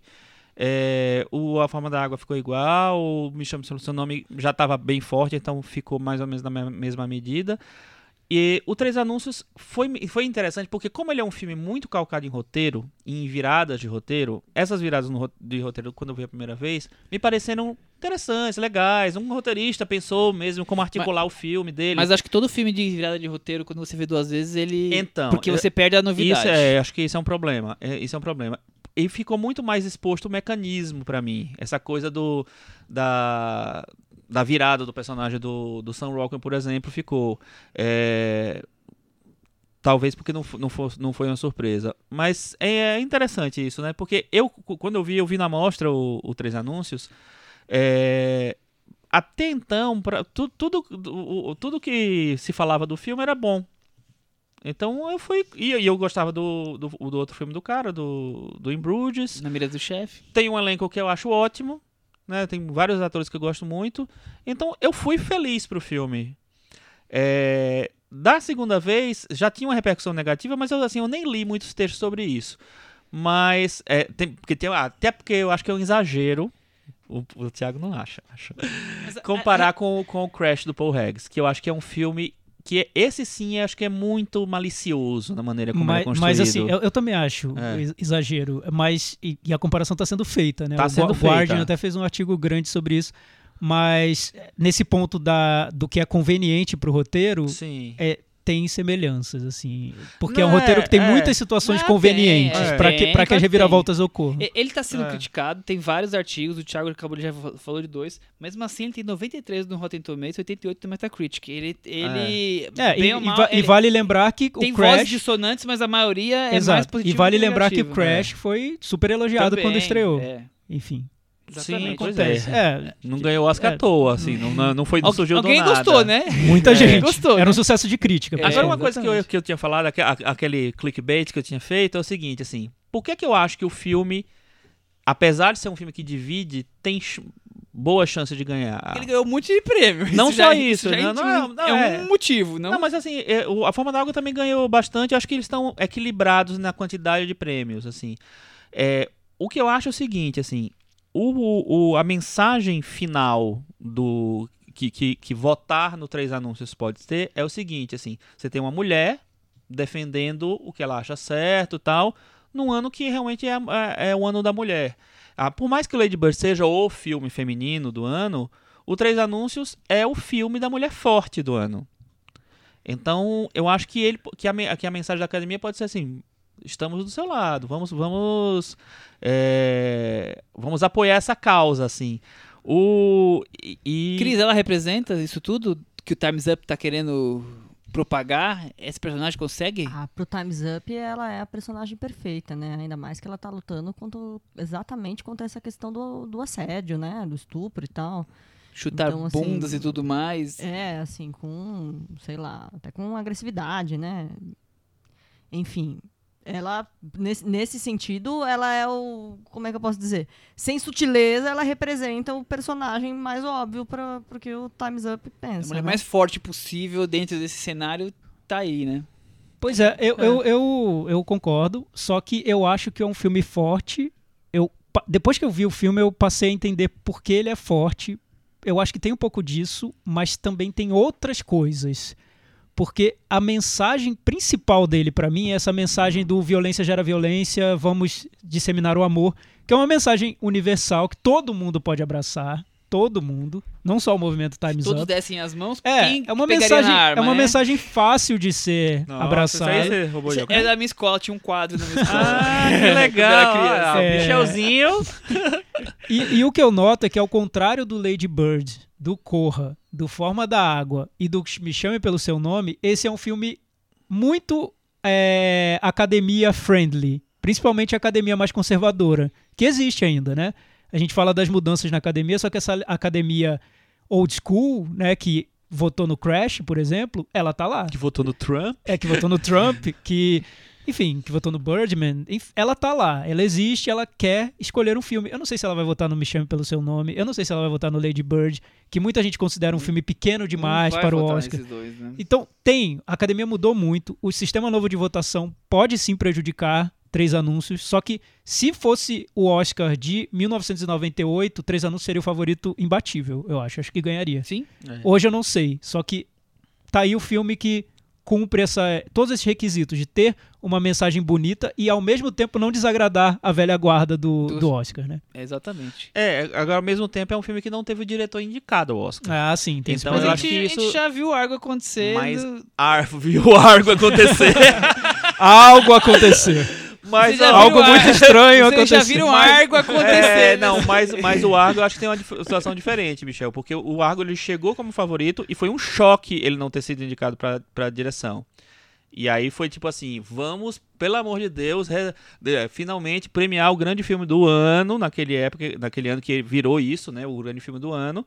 É, vamos sei lá, tapar o buraco que a gente criou, que a gente arrumou aqui pra gente. E aí eu acho que tem isso. No Três Anúncios eu não acho que tem essa. É porque a, a corrida chegou muito confusa, Ah, sim, não é, o é. filme. Mas essa, mas essa questão de não ter o filme não existe, porque tem muitos, né, Chico? No- o quê? O tem filmes muitos, possíveis, tem assim, muitos. nunca tem- teve tanto. nunca teve tanto, é um ano teve muito bom, né? É. Mas o que comparam com o Crash também do Oscar do Crash é que na época o favorito era, Brokeback Brokeback Mountain, Mountain. e que pra uma ala da academia mais conservadora era um filme incômodo, né? Então Crash foi o filme que eles encontraram ali pra É, mas o- os prêmios sindicatos já foram entregando pro Crash, né? A coisa já foi, começou a, a mudar, né? Mas isso é outra história. Vamos pro Meta Varanda? Vamos pro Meta Varanda. E aí, Cris? Sete. E aí, Chico? Eu vou dar cinco. Eu vou dar 7. eu vou dar quatro. Com isso, ele ficou com 63 no Meta. Ah, não, tá na ficou bem. varanda. Que é isso? Que isso, Ele- Michel? Com, com isso, mudou. Mudou? Mudou o quê? A conta demorou pra fazer a conta que mudou o número. Que isso? É, é, Lady, é, é Moonlight ou é La La Land? Tá Que lento. é isso? Com isso, ele ficou com 58 no Meta Varanda. Tá na- tá- tá, tá pendurado, pendurado, tá na varanda. Olha, o que não faz a Reflete- velocidade da internet, Reflete né? totalmente nossas opiniões, né? Sim, assim, sim. tá pendurado. Eu, eu, eu acho ótimo. Dividiu, ter- ter dividiu a varanda. Porque eu, é, é um filme que, sinceramente, assim, eu pensei em ver pela terceira vez antes de falar aqui, porque eu ainda Aí você ia tenho... dar nota 2 pra ele. Não, não sei, talvez eu, não. eu acho bom, eu achei boa também. Eu, eu vim preocupado porque eu achei que seria um massacre aqui de todo mundo tentando um, Como um assim? detonar a opinião do outro, eu inclusive, porque eu sou meio chato pra isso. Mas foi legal, a gente A gente- mostrou opiniões Você se comportou diferentes. Eu me comportei Thiago. bem, o remédio Eu funcionou. também me comportei direitinho. Eu não mandei ninguém Não, pra aquele. é, ninguém- não. não, não mandei ninguém pra Wakanda. A, a varanda continua semana que vem, depois de três anúncios. Não, é acabou isso. já o programa? Vamos continuar no Oscar então, entre filmes indicados. Vamos falar de Eutônia, filme do australiano. Eu tô com medo Craig dessa pronúncia. Gillespie. Muito bem, é isso, Thiago? É isso, É isso aí, tá certo. Parabéns, Chico. Craig Gillespie, nunca ia falar isso. Como você ia falar, Michel? Gillette. Eu ia falar Gillespie, eu ia falar. Ah, sim. Ah, não ia ser É uma pronúncia Gillespie é parisiense, meio assim. francês, É, né? uma Cortar pronúncia acho- Michel, você sabe, você sabe que o Michel tem essa tendência europeia, né? É. Ele dirigiu A Garota Ideal e Horas Decisivas, entre outras coisas menos conhecidas. Vocês conhecem os... Eu- Talvez, eu não vi nenhum, então eu não posso Não, dizer. eu vi, eu vi o, o A Garota Ideal. Lars and the Real Girl, que eu acho bonitinho, bem resolvido. É um diretor que não para muito num estilo, só, num né? gênero, né? Ele fez um filme típico indie, que é o Garota Ideal, como a Cris diz, um filme Sundance, né? Totalmente Bem Sanders. Sanders. Totalmente Tá Sanders. escrito assim, ó, selo. Sundance Collection. Ele fez o remake do A Hora do Espanto. Tipo, É, foi pro outro lado do então. mundo. Bem sem sei. graça, mas É, também bem- não é Aquela coisa um funcional, que né? é- Um Não passou funcional. vergonha. eu Não Ah. Depois ele fez filmes pra. Disney, família, então ele não, não, não tem um. Não- Não, não dá se- pra dizer que ele tenha um estilo, né? Ele não, Não Autoral, tem assim, estilo, né? é, ele não tem cara. Quem tem cara? Quem ele tem tem cara cara, tem tem coração. O coração. curioso do Eutônia é que é um dirigido pelo Craig Gillespie e é produzido pela estrela do filme, né? Isso, isso não é curioso, isso é perigoso, na Sim, verdade, mas- né? O que prova que ela deve, ter, ela deve ter tido algum controle ali no filme, né? Nem um dedinho dela tem ali, né? Michel Vamos tá sendo irônico Eu tô agora. totalmente irônico. Humor negro. Entrou na vibe do filme. Isso é Ah. totalmente A como é que eu gente vou falou dizer? que ia ter humor negro. É, Tá tendo, Borne. Como é que é? Sinopse. Narrado como um falso documentário com depoimentos e flashbacks, a biografia da controversa patinadora olímpica. Faltou o Eu Tônia, esqueci né? de anotar o nome dela. Tônia Harding. Desculpa, Tônia Harding. Margot Robbie. Acusada de contratar capangas para agredir e machucar o joelho de sua grande rival. Que eu não sei quem é. Que é E o filme despreza tanto essa personagem que deveria ser tão importante que eu acho que me- me- melhor a gente rival é Nancy falar. Kerrigan. Nancy, Nancy Kerrigan, Kerrigan. exatamente. E aí já deixa a primeira crítica. É, é um filme que- tão focado na Tônia e no- na mãe e no marido que a questão olímpica, a questão da, da- da disputa, da rivalidade fica tão aquém que eu não consigo nem lembrar o nome da personagem, quem foi, não lembro nem do rosto da, da atriz mais, porque passa tão despercebido. Você já chegou tô enganado? chutando a porta, né, Então eu Michel? cheguei sem sericídio. Foi um sinopse comentada e Já engatei. execrou. É. Tá. Então deixa a eu dar um chutão agora pra derrubar essa porta de vez. Eu acho que o filme é muito irresponsável, porque eu acho que até mais do que o Três Anúncios, que eu acho que ainda tem uma, uma sobriedade ali. O, essa coisa de apostar nessa, né, na, nesse, no humor negro sem, sem limites, vamos dizer assim, para tratar de assuntos que eu acho muito sérios. Ali tem agressão doméstica, tem é, violência. Perdeu uma ótima oportunidade de discutir agressão doméstica neste ano de que o feminismo Exa tá aí. É, pois é, exato. Assim, eu acho que o filme passa por essas questões com muita responsabilidade e com muita é, e é muito raso em relação a tudo, porque assim ele não é um estudo da violência, um estudo da- da- dessa sociedade violenta, porque eu acho que ele, ele tenta também ser isso. É, eu não acho que ele consegue de jeito nenhum tratar com dar peso aos personagens. Eu acho que ele ridiculariza, inclusive, todos os personagens, É, sejam os mocinhos ou os vilões. Nem Sem tem dúvida. mocinho no filme, né? Inclusive. Mas eu acho que, eu acho que isso é um problema, assim. E aí eu acho que se perdem grandes, é, grandes possibilidades de, de discussão e de, sei lá, talentos individuais. Porque eu acho a Margot Robbie uma ótima atriz e eu acho que tinha, tinha tudo pra ela, ela brilhar, fazer uma grande interpretação, mas eu acho que ela fica muito refém disso.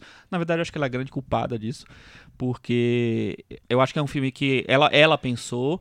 É, me parece, é um, eu nem, nem cheguei a, a, a ler, a ver se, se tem al- alguma coisa a ver, mas eu acho que ela, que foi uma pessoa que foi uma atriz, foi revelada no Lobo de Wall Street, que é um filme que tem essa ironia, esse sarcasmo, esse humor negro no tempo inteiro, e ela virou uma, uma estrela a partir dali. Eu acho que ela pensou, ah, se deu certo ali, vou fazer um, um, um meu. E aí Para- perdeu totalmente eu os brilhar. limites, é. E aí eu acho que tem ela, ela que é ótima, não, não, não gosto da, da, da- da performance. Eu acho que a Alison Jane ainda tem um, um equilíbrio maior, mas também é uma performance muito. É caricata, na- é né, caricata, nisso. mas eu acho que funciona. É, eu acho que funciona melhor. Pra mim é a coisa que melhor funciona É. no filme, mas também não sei se eu gosto, não. Eu gosto muito mais da Laurie Metcalf no Lady Eu Bird. gosto das duas. Mas é isso. E Thiago, e você? Eu adorei o filme. Ah! Mentira! Não, é ironia, gente. Não, não adorei o filme. Nossa! É, imagina, né? Depois dos três anúncios eu venho e tem o Tony que é filme. Que é obra-prima. Pois é, não, não, não é. é. é curioso, aliás, os dois filmes, a gente ter- está discutindo os dois filmes no mesmo, no mesmo episódio, porque as influências de Irmãos Coen aparecem nos dois filmes. Eu acho que o Tony é ainda mais chupa do cinema do Scorsese, principalmente Bons Companheiros. É, a trilha sonora tem muito rock, né? É uma, é uma montagem toda picotada, espertinha, enfim. É curioso porque o filme é uma biografia autorizada da Tonya Harding. Ela deu entrevistas pro filme. Aí é o ponto chave, Ela, né? o marido dela também deu entrevistas ex-marido, contar, né? o ex-marido pra d- contar essa história que eu acho uma grande história. Eu lembro da época que aconteceu. É, foi 94, 95, não sei. Eu, eu era adolescente. Eu lembro do escândalo que foi essa acusação dela ter quebrado a, Mandado a perna na- da, da, Da colega- da rival rival dela, é. dela, né? Então, eu esperava no filme, no mínimo, algo sobre a rivalidade. E é uma pena que o filme tenha ignorado a rival e tenha se concentrado mais na Amigas história dela, né? Da, da, da Tônia. T- É, Tanto, não só isso, como eu já falei, como você acabou de destacar, como também não dá a importância esportiva dela. É, ela ela é tem pouco, feitos né? importantes, mas eles são só citados, É, assim. são. é, é, ele, ele, ele tenta contextualizar um pouco, né? Você é fica sabendo pouco, que ela Eu fez um, um salto. importante. um salto muito importante, assim, depois fez muito sucesso. De, de repente ela faz, né? É, o que, o que eu acho é que o filme, ele, o roteiro do Steven Rogers, vale a pena falar porque é muito ruim o roteiro, eu acho. É, É puxado. ele, ele se deslumbra demais com o lado é, de farsa do filme, o que ele tem de Isso. pitoresco, né? Exatamente. É, então, e essa relação tripla, mãe, filha e. é, e- ah, e, e e e essa relação doentia dela com a mãe, né? É. E como foi foi terrível essa, essa criação dela e, e tudo mais. É, e aí eu concordo com o Chico que o filme, na maior parte dele, ele trata todos os personagens como idiotas. São todos imbecis, eu acho, no ponto de filme do- no ponto de vista do filme, inclusive a Tônia. Acho curioso ela ter bancado-. Acho, acho curioso ela ter bancado um filme que vai tratá-la dessa maneira. Mas aí, o que a, a ponto de virada do filme, como tem para alguns personagens do Três Anúncios, é que numa determinada altura do filme, lá muito já para perto do fim, última meia hora, o filme tenta fazer com que a gente sinta pena, compaixão por ela.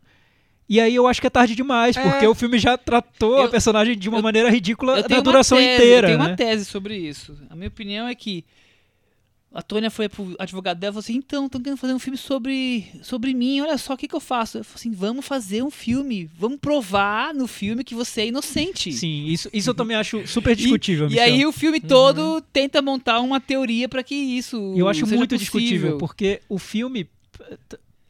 E ela, ela é bobinha até por isso, é, é um jeito de colocá-la Tá, ali. Michel, você como hom- o nosso homem dos Ah, esportes, meu da em- correspondente da Fox Sports aqui na varanda, você comprou a, a, o, o- a tese de defesa da Não, Tonya Harding? não, Eu não consegui pouco. comprar por um Então, minuto que ela é mim- inocente. eu não Não, mim comprei, não não. consegui comprar. Pra mim também Eu acho que não. algum envolvimento ela teve E- naquela situação. Exatamente. E, e o mais genial é que ele faz alusão ao O.J. Simpson. Até na TV aparece o O.J. Simpson sendo preso. Deve ser em 92, que é mais ou menos quando foi o O.J. Sim, Simpson foi, preso.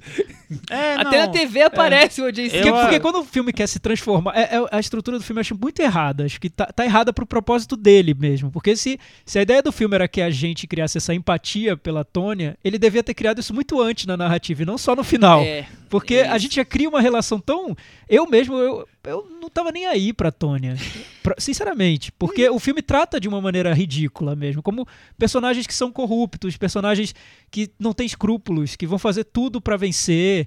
Que, é, relaxados. que são quer dizer, relaxados, nem, nem que são. esporte ela não E- se... e o, que, o que eu achei que é irresponsável, que aí eu, eu concordo com o Chico, é como ele mostra a violência doméstica mesmo. É. Eu acho que eu, Ele que- mostra como humor. é, é, é, é é- ele parece que não pensa nas consequências daquilo que ele tá f- filmando e tá mostrando. Que, o que, que aquilo pode. Que impacto fosse- aquilo pode, pode meio provocar. banal aqui. Sim, porque se você trata. É, é simples, é básico, independe do filme. Não tô querendo pagar de politicamente correto, nada a ver, mas. É, se você mostra a violência doméstica como uma comédia, aquele filme pode ser usado como uma banalização daquela violência, não, é, né? Não, ele é, e é, É. né? O que o filme é. Eu é, acho. é um show histérico de personagens conturbados, né? Eu, é, eu, eu acho muito louco como, é, como o filme consegue banalizar absolutamente tudo que ele tenta tratar. E n- n- eu não sei nem se ele, se ele tem essa intenção de ser profundo. Ah, tem, né? Eu acho que tem. Eu acho que tem. É, ele, ele tenta ser inteligente É. pelo, através do humor, mas eu não, sinceramente... Ele tenta explicar por que a personagem é daquele jeito e por que a gente tem que ficar do lado dela no final. É. É, eu, não- eu, é porque eu, eu parti do.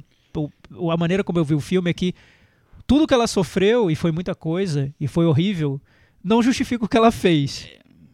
E o filme acha que sim. É, O filme tenta justificar de todos Ma- os mais do que achar que sim, ele tenta mostrar que ela não fez. Tenta provar. provar que ela não fez. Enfim, é, não sei. complicado, O- o- né? tem, tem um filme que eu terminei comparando com, com ele, assim, me- veio muito esse filme, porque eu acho que é um filme que ele usa também essa ironia, o sarcasmo, pra apresentar um personagem muito complexo, que às vezes você, você acha ele ridículo, às vezes você acha ele meio triste, meio, sabe? Que é o Foxcatcher. Que ele, ele tem esse, esse tom e eu Muito acho que ele vai lembrado, mas é conseguindo bem diferente. bem né? diferente, mas eu acho que ele tem esse tom de ironia no começo e ele vai se tornando meio doentio. Você, você- a, a- a- a profundidade do personagem vai aparecendo ao longo do filme de uma maneira muito bem construída pra mim. É, que eu acho que esse filme ele tenta ter de uma certa maneira ele tenta usar esse humor pra criar um- uma crônica sobre a, América Profunda. A América Profunda é uma expressão maravilhosa, né? É, No, no e- caso do Eutônia, acho que é mais o que seria o, o white trash, né? Que se chama. É, da- é. que são os pobres brancos da É, América, né? exatamente. Ele tenta Agora- mostrar essa, essa faz, faceta Agora eu queria ouvir da nossa mulher na varanda. Não viu? Não viu? Claro que viu comigo. Claro que vi. Ah, a, pior a pior coisa pra mim da patinadora invernal é o soldado invernal. Ah. Pelo amor de Deus, que atuaçãozinha de, né? Chibunga. Imagina, o cara faz um psicopata, um cara que espanca a mulher, que entra tirando com uma arma na testa e o cara não tem a menor expressividade, não tem personalidade, não tem nada. Qual o nome dele, Cris? É, Sebastian Stan. Que é o marido, é, que hoje é ex-marido da Tônia, né? Típica Da interpretação que, que se o Framboesa fosse sério, estaria indicado. Uma Mas o pior é que nem tristeza. dá pra saber, porque eu não sei se queria um tom ridículo. O filme é tão. É tão errado. É tão nada, né? É- é- ele é, transforma tudo num cartoon, eu acho, né? Num- É. O personagem do guarda-costas, o, o gordinho também. Puta, é, o pior de tudo é que ele, é- eu acho até a, a interpretação dele, a interpretação dele boa. Mas assim, é tão ridícula que X, né? Pelo amor de Deus, tem que jogar fora. Descarga. Olha, não, sin- sinceramente, de todos os filmes que tem alguma indicação Oscar, esse foi o que mais me incomodou e me incomodou muito. É, tanto é que ele tava meio cotado até pra aparecer em outros. Ele tem três indicações, né? Atriz, atriz coadjuvante e montagem. Que, que não tem de jeito nenhum um negócio. Só porque a montagem é Dá- rapidinha. então, dá pra entender. É, é É, o truque de ah, de montagem, né? montagem. Sim, é. mas aí tem, tem outros filmes É. que não entraram que tem montagem mais rapidinha também. É, mas ele tava cotado pra roteiro original, pra filme e tal. Eu dei graças a Deus quando não entrou, porque me incomoda muito o filme, muito, muito, muito. Meta varanda. E aí, Cris? 3,5. Gostei. 3,5. o, o detalhe foi o tom do 3,5. Tô meio de lamento. Tipo, assim. ai, tem que votar. Perdi tempo vendo esse Não, e acho, que, filme. acho que faltou eu dizer uma coisa também. Acho que a gente falou tanto que a Margot Robbie deve ter influenciado, tem essa coisa, né, da, da personagem desconstruída lá, Margot Robbie bonitona, toda meio zoada, toda verdade, meio é. acabada. Então tem essa coisa de Oscar, Oscar bite, vamos dizer. Descabelada, Tipo, né? pelo menos, não, É. não como filme, mas talvez pela atuação Não, dela. tem a coadjuvante tentar- também, toda montada, né? Exatamente. Mas É. eu gosto das, atua- das duas atuações. Não, ele não dá, mas Então, as duas eu- atuações eu gosto. É, Eu nem sei se elas têm espaço ali é, pra talvez nada, não. viu? Talvez Eu acho que, vai- acho que o Mas Oscar eu- tá eu- vendo eu- mais pela composição É, visual da talvez, personagem do é, que pela maneira como eu elas se bom- movimentam ali. bom humor demais pra, pra gostar de alguma coisa, talvez. 4,5. Eu vou dar 3,5. Eu vou dar 3,5. Nossa senhora, me arrependi do meu 4,5 Eu não podia já. ter dado a mesma nota do Três Anúncios também, e Acabou- aí ia ser muito cruel. Induzimos o Michel ao erro, a dar a maior nota. Olha isso. É. Olha, Não, Michel hoje, gente, ó, atenção, vocês estão acompanhando a varanda já há uns 5 anos. O Michel hoje deu a nota mais alta pro Três Anúncios e deu a nota mais alta pro Eutônia. E acho que E hoje vamos- acabou. e acabou, Acho por que aí. acabou hoje. Tá bom.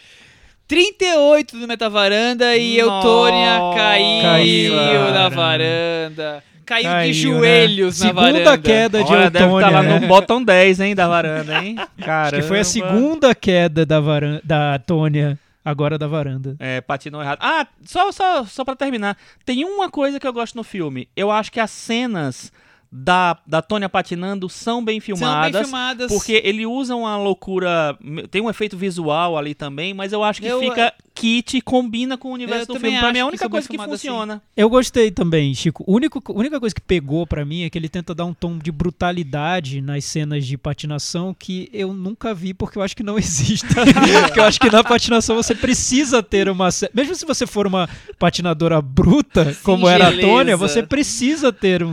Né, na Tive patinação. essa impressão também. porque Ele falava- tenta dar um tom hardcore, toda hora né? falando que a Tônia era muito grande, tava gorda, não sei o que lá, e você vai ver a Tônia, poxa, eu não, É, não tive essa eu, eu não tive essa impressão Talvez eu também. tivesse realmente esse problema, mas... E eu- no final ele passa cenas. re- É, no final ele, ele passa cenas, fina- cenas reais da Tônia e eu não senti essa brutalidade que o filme quer Também, colocar. Então, exatamente, eu senti uma leveza até. É, texto. é, porque tem compa- que ter leveza, Talvez né, pra patinar. com as outras, né? É, vamos falar. carrega nas tintas pra... são miudinhas, é, magrinhas, talvez. Vamos falar sobre cenas reais do final de filmes baseado em pessoas reais. É uma Pelo amor de tendência. Chico? Nossa, a tendência Todas que o cinema né? Artista nasceu.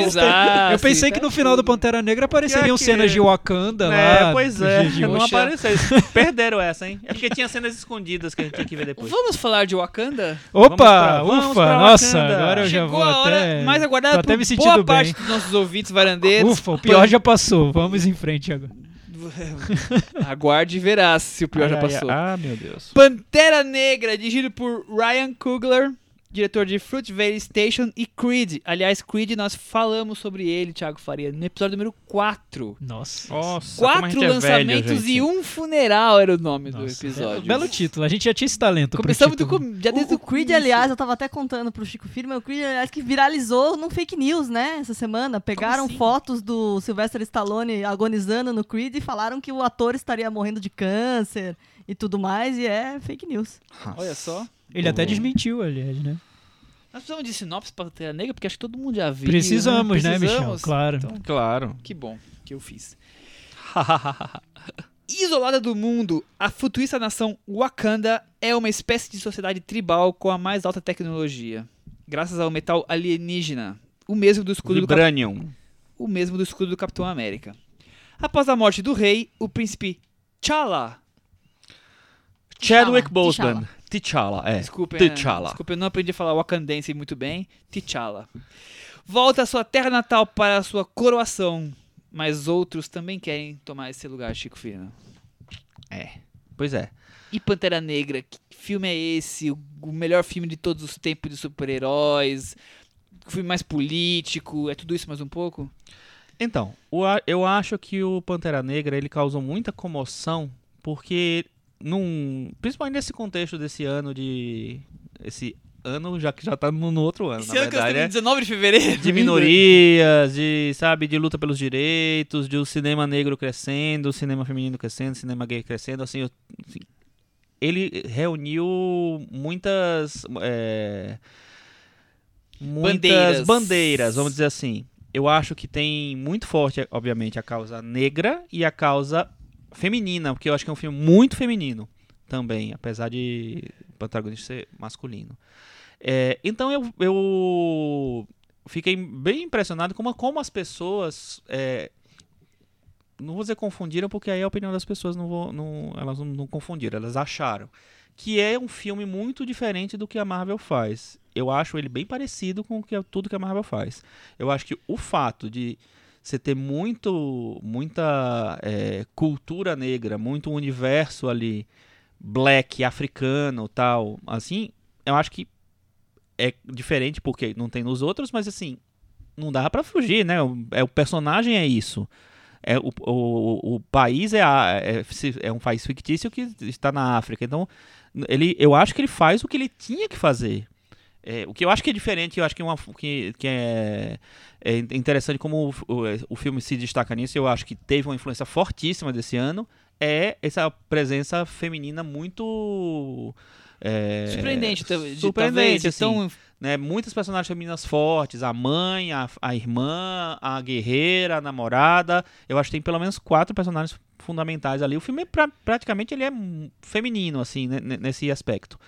É, mas eu acho que é um filme que é aquela coisa assim, é tudo, todos esses discursos estão diluídos num, num formato Marvel, formato Disney, é, que não me incomoda. Todo mundo sabe que eu sou fã de filme de super-herói, de super-herói, né? No filme de super-herói não, não é tanto assim, é mais de super-herói mesmo.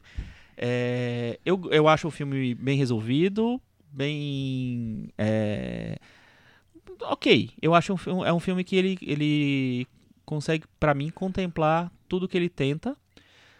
Só que eu acho que é tudo dentro de um padrão e dentro de um de um é, modelo que tá muito formatado assim.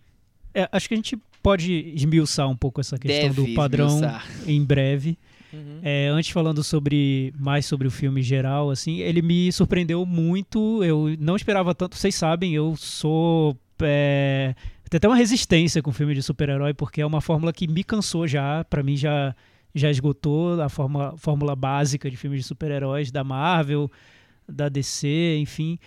E o Pantera Negra, eu acho que ele traz tantos elementos que eu não esperava ver num filme de super-herói que pra mim foi um blockbuster fora do comum, fora da casinha mesmo.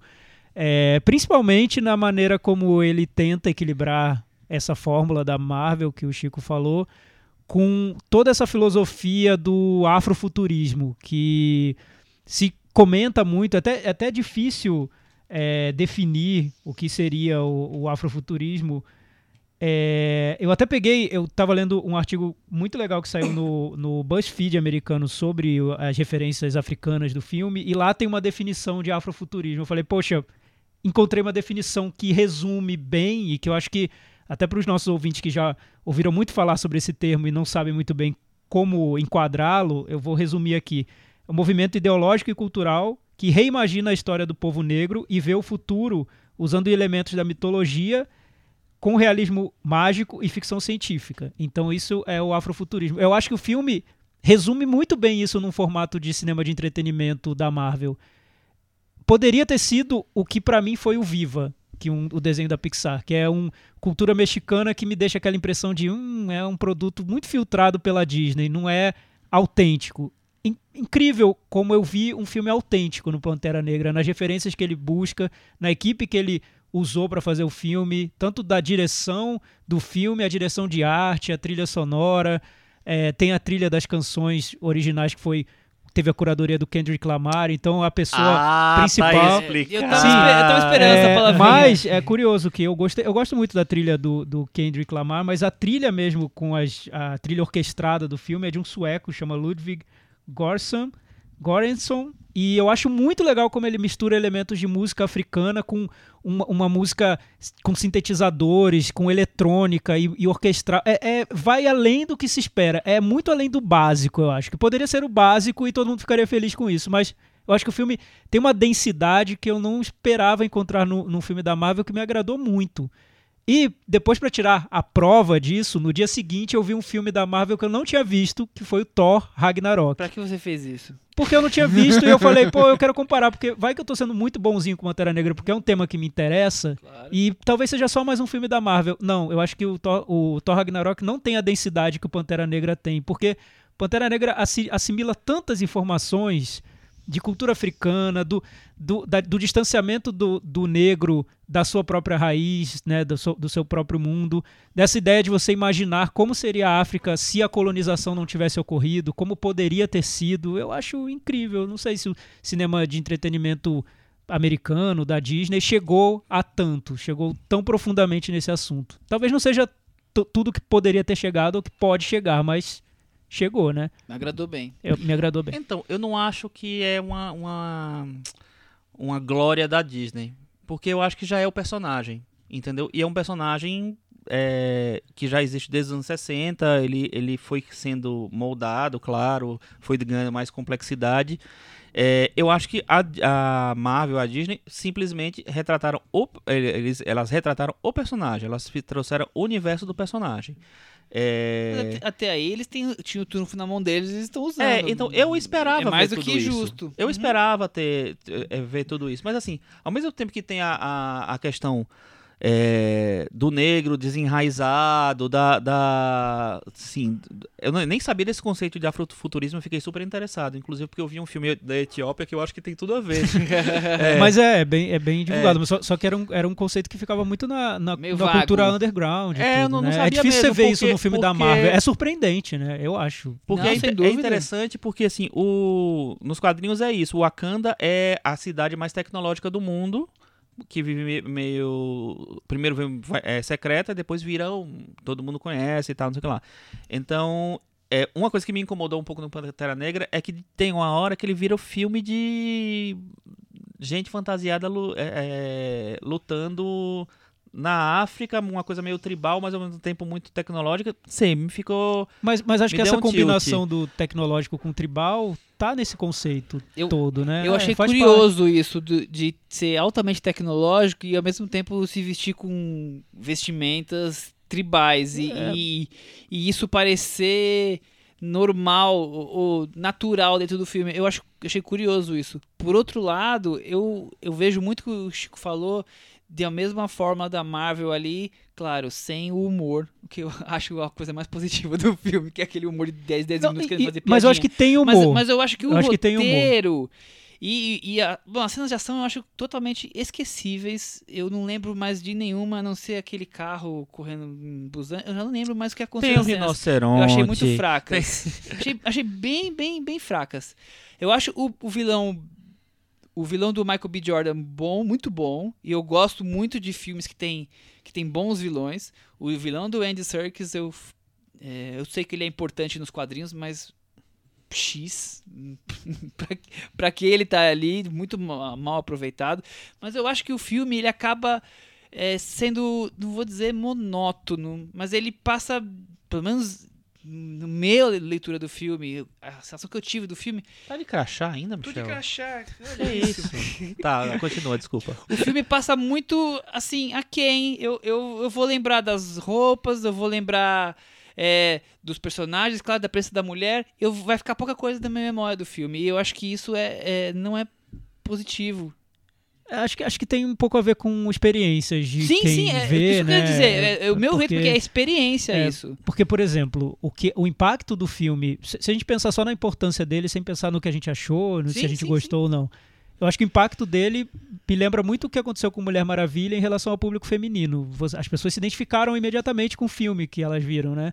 E o Pantera Negra, o impacto que ele está tendo nos Estados Unidos hoje, que as pessoas estão indo de cosplay, as pessoas, é, espectadores negros que jamais tiveram essa possibilidade de vestir um cosplay de um personagem Com negro e ir orgulho, ao né? cinema ver um filme da Marvel, é algo incalculável. Eu não sei, é um impacto que vai ficar. Por mais que a gente goste do filme ou Sem não, dúvida. ele eu, vai ficar. Como Mulher Maravilha ficou. Eu acho que o filme vai Ah, ficar não. mais relevante do que talvez É, ele. ele eu- ou, ou algumas pessoas como eu vão ver que ele seja, mas ele, ele fora do filme, ele vai ficar muito relevante. Sim, e isso é muito mas, legal. mas o que eu acho que talvez poderia. O que me impressiona no filme é que o, o nível de cuidado, de, de- de como ele foi detalhado e, e até é, respeitoso na maneira como esse universo foi criado. Porque eles não, não precisava ter sido tão cuidadoso quanto ele foi. Ele teve uma pesquisa até de idioma pro filme. O idioma que os personagens falam é um, um dos idiomas africanos ali. Então, tudo foi muito pesquisado, tudo foi muito aprofundado, os figurinos, o- os ritos que aparecem no filme. E eu não sabia de muitas dessas coisas, eu fui saber depois de ter visto o filme, mas enquanto eu via o filme, parecia que tinha isso que eu falei, de uma densidade no filme, como se o filme se segurasse num. tivesse uma âncora ali dentro dele que outros filmes da Marvel não têm. E eu comparo com o Thor Ragnarok porque o Thor Ragnarok também cria um universo paralelo, só que pra mim é um universo paralelo que é vazio, é, oco, não tem nada lá. É. É, tem uma vilã que é ok, a Kate Blanchett está muito bem, só que não significa nada. O vilão do Pantera Negra tem todo um significado do negro americano esquecido na América e que volta para tentar retomar uma posição na África depois de anos e anos de exploração. É uma densidade que Desculpa Kate Blanchett, mas seu personagem não tem. Apesar de ser a deusa da morte, seu personagem não tem essa, essa densidade. E o humor que você diz, o humor do Pantera Negra, eu acho que está muito mais integrado à narrativa. Você Ah, tem uma sim, personagem, sim, sim. você É- tem é- uma personagem Eu coadjuvante da é. uma personagem coadjuvante que, que é, é a que é a cientista, que eu acho muito simpática pro filme. Eu acho um Ela é alívio cômico Ótima, muito bem e uma- colocado, né? Uma atriz fantástica, uma revelação. Ela vai estar no próximo filme do Spielberg, o Red Player One, o jogador número um, né? E enquanto que no- o Um humor, o humor Marvel do Thor Ragnarok é o, o Hulk fazendo piadinha Ah, com é. o Thor. E quem- você é o Vingador preguiçoso e eu Fa- sou o Vingador fortão. Sabe, esse tipo farofa, de piada né? que eu, É. eu, eu- não me agrada, né, mas... Farofa da farofa. Enfim, é. tentando comparar dois filmes mais recentes do- da Marvel, eu acho que o Pantera Negra chegou num nível que. Não sei. Assim, se eu pensar no universo Marvel, desde o Homem de Ferro até o Pantera Negra, muito possivelmente é o meu favorito. Muito bem. Cris, e Olha. você? O que você diz sobre Pantera Negra? Eu acho que eu vejo o mesmo problema que o, que o Chico vê. Eu não gosto da. Eu ainda acho que ele se apoia num esquema Marvel, principalmente naquele começo, naquela parte que se passa em Busan, no próprio personagem do Andy Serkis. É na hora que ele se livra disso, que ele vai para todo aquele núcleo da, da aquela- coisa na África mesmo, que ele dá vazão aos rituais e, e a, e a cultura mais, mais negra, assim, é que ele, ele se dá melhor. Então eu acho que ele tem uma gordura ali, principalmente no começo, um mise-en-scène extremamente Marvel pra estar imerso. Eu, eu acho que o, o Martin Freeman tá lá, o Hobbit tá lá pra segurar a corda com o universo Marvel. Então tem que ficar, temos que ficar aguentando aquele Hobbit lá. Eu Mas, eu, mas eu, eu concordo sobre Mala. o início. Eu concordo sobre o início, Cris. Aliás, eu até, até eu, eu vi o filme essa com, necessidade com de a amarrar Ale. com o universo É, Marvel, e- e eu, eu acho que é a- o mal do E filme. eu acho que a Marvel tem um defeito nos filmes dele que eles não sabem jogar a, gente, e- e- a esse processo de imersão do público que não tá interessado tanto assim na Marvel é muito complicado, porque o início do filme é muito chato. É toda- muito toda aquela chato, criação e é do toda- universo, E todas aquelas as primeiras cenas que se passam nos Estados Unidos, dentro de um apartamento, você fala, gente, Ah, é é- esse o filme Não, é- Pantera Negra? É chato Depois ele melhora. tem momentos babacas, Sim. né? A hora do...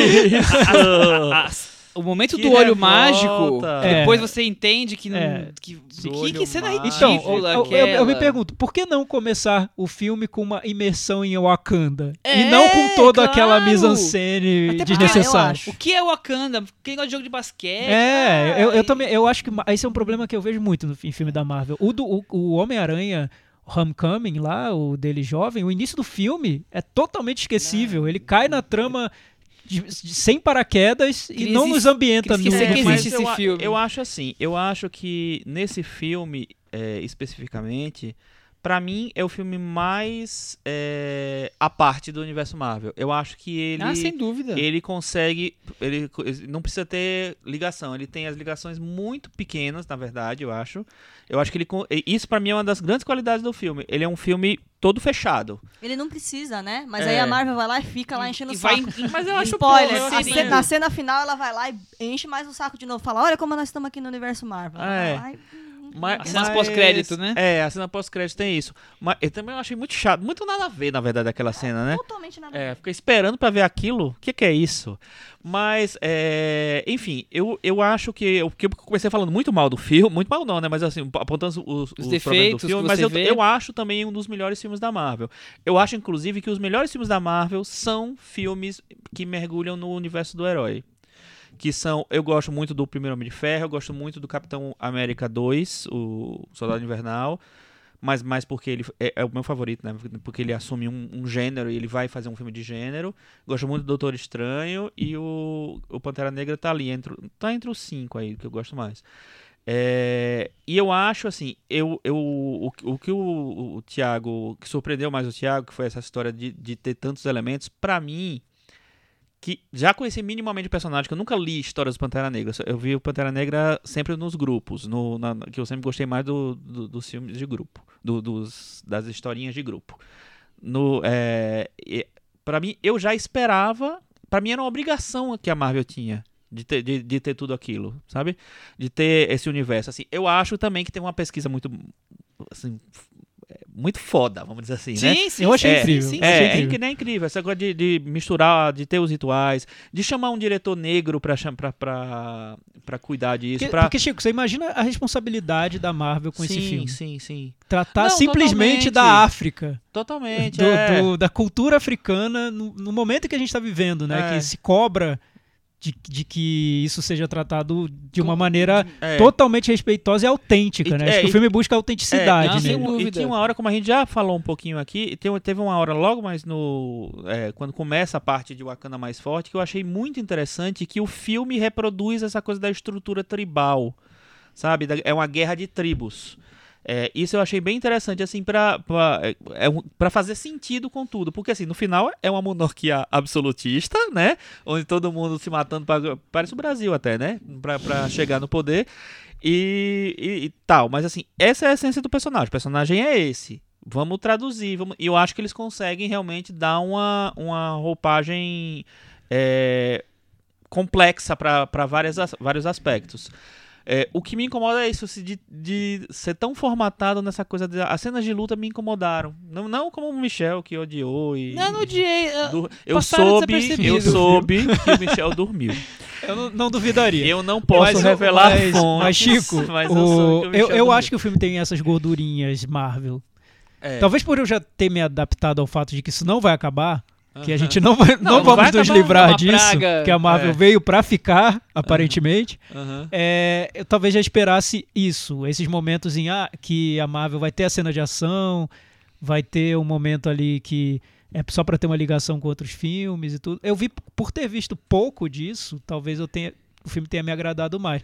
Mas eu acho que Mas com não é só isso, tem a estrutura, tem a coisa do herói que perde pra depois ganhar, que é a estrutura muito da Ma- mas, Marvel. mas tem, Mas tem. aí eu acho que ou, é ou- de filme de, mas de é, luta. tem, é a estrutura do herói. É, É, é É, filme de a herói. estrutura do Mas- herói, mas então. o- mas tá o- muito do básico, ele é o rei, Mas você, não, gente. mas você não acha que a- o vilão do Michael B. Jordan traz algo diferente? Eu acho. Porque ele tem essas complexidades, ele Eu é um acho. vilão negro. É. Poderia ter sido um vilão branco. Não, poderia. né? é. Seria muito mais simples a gente resolver. Poderia ter sido um vilão nórdico. Aí seria um É. vilão do, do mundo do Thor. Seria um vilão acho- externo que chegava É, e então, ia poderia ser e não um vilão que tá simples. querendo É. tomar o poder do Então, outro. mas aí ele, Uma ele coisa- por tratar dessa questão da África, da negritude, o filme se torna muito mais Não, complexo. né? claro. Sim. Mas é, é porque, como eu falei, eu, eu acho que o Jordan, ele, ele eleva o filme, porque o ator que faz o Pantera, eu acho inexpressivo. Eu achei Eu bom, eu acho, acho não. autêntico. Eu acho que ele o que passa eu em? Eu gosto do ele- elenco do filme. Eu, É. eu vi já falarem pra mim, já falaram que, nossa, que elenco irre- irregular. Eu não achei. Eu, Eu achei não, tudo eu casou eu ali. Eu achei um ótimo elenco. Eu achei muito. Acho um bom. ótimo elenco. Eu, Eu- eu achei que não um- foi um- a, a escalação do elenco e, a, e, a, e o tamanho de, de exposição que cada personagem tem, eu acho que é muito sintomático de, que, de como o filme é democrático, ele tenta ser democrático nisso. É, eu acho que tem uma, uma preocupação em, em trazer no- é, nomes relevantes, não só nomes, mas assim, atores relevantes. Por exemplo, assim, pô, pra eu chamar a Angela Bassett pra fazer a mãe, eu acho incrível, porque ela é muito boa. É, a menina, pra mim, é uma revelação. A menina, a, a irmã dele, Ah, eu acho maravilhosa. A, a, e eu acho que a tanto a como é o nome dela, a Lupita Nyong'o tá muito bem também e a Danai Gurira, que é do Walking Dead, também tá muito bem. Eu acho que eu acho que elas estão ótimas, Isso na de verdade. falar que a irmã, que é a Le- Letitia Wright, é a protagonista do último episódio do Black Mirror. Isso. Isso, exatamente assim. E ainda tem Ah, sim, sim. Do, Michael- Aquele, do aquele Black que Museum. Black Museum. Black, Black Mirrors da Exatamente, história. que é um episódio o- bem relevante. Ah, tem isso? Eu preciso assistir Sim, é o último. então. É o Greatest Hits do Ah, Black então Museum. tá bom. É, é o Greatest Hits, o Thiago voltando. perfeito. O Michael B. Jordan, eu acho excelente, acho Greatest muito Cancers. bem, muito bom. Que é isso, menino? Para, deixa eu falar. Tá fugindo do tema já. Eu acho muito, muito bom o Michael B. Jordan. Eu acho assim que. é, é, tudo bem, você tem que comparar a história do, dele com o, o Chadwick Boseman. Mas assim, é aquela coisa. O vilão sempre é mais complexo, sempre é mais difícil. E eu acho que ele consegue dar, elevar realmente o filme. É, e tem o Daniel Kaluuya também. Tem. Ah, o Daniel sim, Kaluuya sim, tá lá tá também. lá. Tem um papel E meio é, e- chato, e- né? é, é um papel chato, mas que mesmo esse papel chato tem su- suas estranhezas ali, né? Sim, Porque ele sim, muda um pouco ali no, no decorrer do filme. né? É, Não fica com aquela certeza coisa ele foi escalado marcada. por causa do corpo. Ah, Ah, sim. sem dúvida. com sem dúvida. certeza. É, um, é porque eu acho, Chico, que é um filme que carrega essa responsabilidade de, Sim. por causa do tema e também para para se impor dentro desse mercado que hoje existe de cinema de entretenimento. Então, não é à toa que o filme tem tenha, por exemplo, a Rachel Morrison como diretora de fotografia que está sendo indicada ao Oscar por Mudbound. Uhum. Poderiam ter chamado outro. Não, Sim. não é algo tão fora do É, comum a não, fotografia e- de um filme da Marvel. é, É, que tem os melhores profissionais. também, Mas pra ela também fez, também já tinha feito o filme dele. Sim, ela sim, sim. fez pro mas- PlayStation. É, e que ela vem também, ela, ela- eles têm, é, ele teve essa preocupação Ele- ele de chamou se cercar o time de- dele. do time dele, que é, assim. que é, Michael que B. é- Jordan é, tá nos dois que é muito filmes bom. O, o o próprio o, o que fez a trilha sonora também fez dos outros filmes dele. É, mas pô, a, Marvel ter dado essa liberdade de forma aí sua equipe, chama os melhores É, atores, aí eu acho que tem compõe duas o- coisas, Sim, porque sim, eu acho é que tem a, a, a Marvel se- diz assim, beleza, vamos né, dar essa carta branca, carta black pra você, e ao mesmo tempo tem a, a história de, dizer assim, nós- a gente precisa preencher essa, essa coisa, essa lacuna, esse filme vai ser muito cobrado. Sim, sim. e a gente precisa preencher todas as É, lacunas. e, te- e tem a fórmula, sem dúvida. É, É, um filme aí- da Marvel. Aí né? eu acho assim, é, diante da- das possibilidades, é muito legal que, que, que ele tenha contemplado tudo isso. O, o esqueleto do filme eu acho que me, me ainda não me deixa gostar tanto quanto eu, que- eu queria gostar do, do filme, mas enfim, eu acho que o que o resultado é, É é, positivo. pe- é positivo e pelo menos assim é particular. Eu acho que tem uma Mas, Chico, uma sobre essa questão do- da particularidade, eu tava pensando sobre isso, até conversei com pessoas que são fãs, muito fãs da Marvel, muito mais do que eu jamais seria. É, se cobra muito do Pantera Negra, se cobrou muito que fosse um filme muito particular, né? Muito diferente. Até eu queria ter visto um filme mais particular, menos Marvel e mais Ryan Coogler, diretor do filme. Sim. Mas, ao mesmo tempo, pela questão da representatividade do que o filme significa, é bom ele ser um filme da Marvel. Porque, não sei se você Sim. percebe, Claro. porque como a representatividade para os atores negros, para o público Sim. negro, para o público da Marvel que é negro, é bom que o filme seja um Não, filme da é- Marvel. É excelente, né? porque ele. porque ele, se, ele- se fosse um filme alternativo de herói, Ia não cumpriria sempre- essa ia faixa. ser entendeu? Exatamente. É, Ele seria vai- não, tratado ele- como algo Lembrando- diferente. Ele não é diferente, é um filme da não é, Marvel. não é o primeiro vilão negro do cinema, Não, né? mas- É, é vilão, desculpa, não. O primeiro herói, o Sim, Blade. o Blade já era, mas vale comparar. Mas é no Blade só totalmente tinha diferente. ele negro, é, né? Era é, todo mundo branco diferente. no filme. É, o legal do, do Pantera Negra é você, imagina, para um público negro, ver como seria a África se É, não tivesse porque- colonização deve ser É, emocionante, porque né? o detalhe não é que, não é que o, o personagem é negro. É a cultura É, que tá é outra coisa, é muito- ali. é muito- É, é muito mais do que só colocar um, ator negro pra fazer um personagem. É, é difícil dizer, mas, mas é- eu acho que equivale nas devidas proporções com o que é o, o planeta da Mulher Maravilha. Sim. Que só tem mulheres e todas não é livres e guerreiras. É uma ilha. Uma ilha. Desculpa, Chico. Nosso especialista. Ilha Desculpa, Paraíso, desculpa. cara. Temícera. A Ilha da Mulher Maravilha Que é isso, é, é uma utopia, né? O, a o Wakanda é uma utopia. E, Mas Pro- é uma, uma utopia monarquia absolutista. É, exatamente. Mas pro público é, deve dar essa sensação. Deve ser muito comovente mesmo. é, você não, e, vê e- essa possibilidade. Sim, e, e é, é interessante você. A gente vê o filme estreou nesse final de semana no mundo, né? E ele é a quinta maior a- bilheteria de abertura da, da história. Ele teve. Ele já rendeu 235 milhões de dólares, que é mais do que a bilheteria inteira nos Estados Unidos do Doutor Estranho, por exemplo, que eu acho um filme bem legal da Marvel. É, então eu acho que uma coisa tá, tá- as pessoas estão buscando o, o, o filme de alguma maneira. Eles querem ver, assistir ao filme, mesmo que seja para se decepcionar.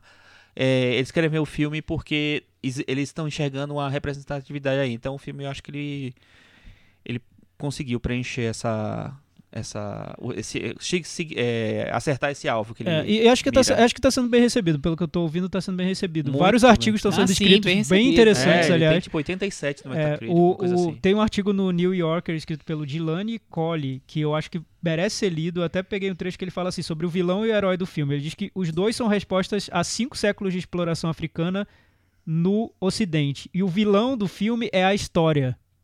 Você vê, estão que- rolando que análises. visão. Tá, tá bem interessante a discussão sobre o filme, porque está se discutindo diáspora, afrofuturismo, temas que não, não, não puderam ser articulados de outra maneira e o Pantera Negra está dando vazão a tudo isso. Eu, eu Vale a ter- pena eu procurar queria e ter- ler e ter pesquisar, que é bem legal. empolgado com tudo isso, sinceramente. Eu quero ver de novo. Eu fui louco pra ver Eu o vou filme. Era o, comprar fi- o Blu-ray. era o filme da Marvel que eu mais queria ver em tempos e. Decepcionou um pouco. Não, é, eu esperava bem mais. Eu achei que tudo que o Ryan Coogler planejou meticulosamente com a questão da Marvel, quando encaixou, ficou Não encaixou meio- tão bem, Não, assim. não encaixou tão bem. Eu acho, eu, Mas eu eu ve- acho que tem eu vejo gordurinhas. as eu não- é. intenções, ótimas intenções, eu não vejo a realização tão É. perfeita com as intenções que eu queria ver. E eu adoro ler os artigos e, e ver as pessoas enxergando várias coisas que eu, eu acho que ficaram nas intenções. E, É e verdade. um pouco de Talvez no pena. Pantera Negra 2. Talvez. Talvez É, não. é, Mas eu entendo, tem, tem a Marvel, é uma pressão muito grande. É né? É um difícil projeto também, muito é difícil, mega. é. Não, e- diante da- da- do sucesso que já é, né, o filme, eu acho que o Pantera Negra 2 vai vir e vai vir com mais liberdade. Acho que sim. Então, acho que a, a chance de, ser- de ver um filme ainda mais É, interessante também é, acho melhor. que sim. E eu li, Mas- eu li isso, eu não lembro quem foi que leu, que escreveu exatamente isso. Mas eu acho, Michel, é o seguinte, assim, apesar de ter realmente esse, esse engessamento da Fórmula Marvel, eu acho que você conseguir tudo que ele consegue lançar, ah, é bem mesmo que positivo. eu é. acho que tem uma, um diferencial aí. Cris, Meta Varanda, quer falar mais alguma coisa? Fica à Isso aí. vontade. Seis. Chico, Eu vou dar 7. eu vou dar 5,5. Thiago. Perdi a, a voz aqui. Brincadeira. Eu vou dar 7,5. 5,5, Michel. Sacanagem. Ah, achei que eu... Eu achei monótono, dormir. Não pegou. Eu, eu acho dei, assim, eu, as eu- intenções estão muito mais interessantes do que o que O acontece. Michel ficou muito afetado pela parte Marvel do filme. é, ele primeira parte foi- foi- é, se- foi Sendo puxado. que o Michel é o nosso Marvete, não esqueçam disso. Marvete. É, mas tudo bem, tudo muda, né? Afinal, Marvete. esse, esse episódio foi escrito pelo Martin McDonagh, todo mundo tá mudando, se transformando. É, enfim. Com isso, Thiago, Mas ficou o com sete e meio- 65 É, no é Meta uma, é uma boa nota. Ah, eu eu boa dei nota. 7,5 e não 8 porque, por causa dessas gordurinhas da Marvel e porque eu acho que o segundo vai ser melhor. Mas eu acho que deve ser a nota mais alta que eu dei pra um filme da, da Marvel. Ah, não tenho a menor dúvida. dúvida? Não preciso nem puxar o histórico pra ter certeza disso. Recomendações? Aproveitando o gancho do Pantera Negra, que é um filme que tem essa o, o alvo, né? A cultura black está no alvo, a cultura africana está no alvo. É, vamos falar só rapidinho só sobre um filme que entrou em cartaz também. É uma produção da Netflix, está indicada a quatro Oscars. Não é produção da Netflix. O Netflix comprou a distribuição Um- nos é, Estados um é Unidos e em alguns outros países. via Netflix, né? A É. distribuição via Netflix, na verdade. Mas para alguns países específicos, tanto que o Brasil não é. É, o Brasil não tá, ele tá sendo lançado no cinema por uma distribuidora convencional, e tal. Que é o Mudbound, que no Brasil é, Lágrimas sobre o Mississippi. É um filme da Dee Reese, é, que é a, a diretora que fez um filme bem interessante. Eu acho que é o primeiro filme dela, chamado Pariah, que é bem legal. É uma menina negra que também é gay e tal, então adolescente, é um coming of age meio sofrido. Vale a pena assistir esse filme também. Outra recomendação já. né? É, e o, o, o que aconteceu com o, o Mudbound nesse ano foi bem interessante porque, a princípio, ele seria o grande filme dirigido por uma mulher nessa temporada. Que foi a vaga que a Greta Gerwig roubou dela, assim, porque esse é um filme sério, é um filme sobre racismo, preconceito, violência contra o negro, é, fala de dois soldados que voltaram da guerra, é, um branco e um negro que se conheceram lá e tal, e eles voltam pra. Eles são. é, na verdade, eles se conhecem no- nos Estados Unidos, na verdade, né? Na cidade que eles É, moram. Eles voltam pra cidade, pra uma cidade que é a mesma e tem é, o desenvolvimento dos personagens a partir daí. É, eu acho um filme bem interessante, só que eu acho que ele funciona mais quando esses personagens não estão em cena. Eu gosto muito mais de como ele começa com o- os personagens periféricos, que são o personagem do irmão do, do, do cara branco lá Dos pais. a Carrie Mulligan, que faz a, a namorada dele, a mulher dele e tal, e os pais do, do Soldado Negro, que a Mary J. Blige, inclusive, está concorrendo ao Oscar de atriz coadjuvante, é, com um personagem, um personagem que, que podia ser bem caricato, mas eu acho que ela defende muito bem. É, o pai também é ótimo, o pai do, do Soldado Negro. É, e eu acho que essa, essa para mim, esse, esse- essa visão periférica que ele faz da, da, da história principal, que a história principal é a volta dos dois soldados, me parece mais interessante que quando eles voltam. Porque quando eles voltam, fica um uma coisa mais convencional. Que é uma coisa que precisa também ser mostrada, porque o cinema americano não mostrou tanto essa, essa história quanto deveria ter mostrado. Mas é, é interessante que tem uma mulher por trás desse, desse filme, desse projeto, e o filme está aí nos cinemas e vale a pena ser visto. Muito bem. E tem a mesma diretora de fotografia, como o Thiago já falou, do Pantera Negra.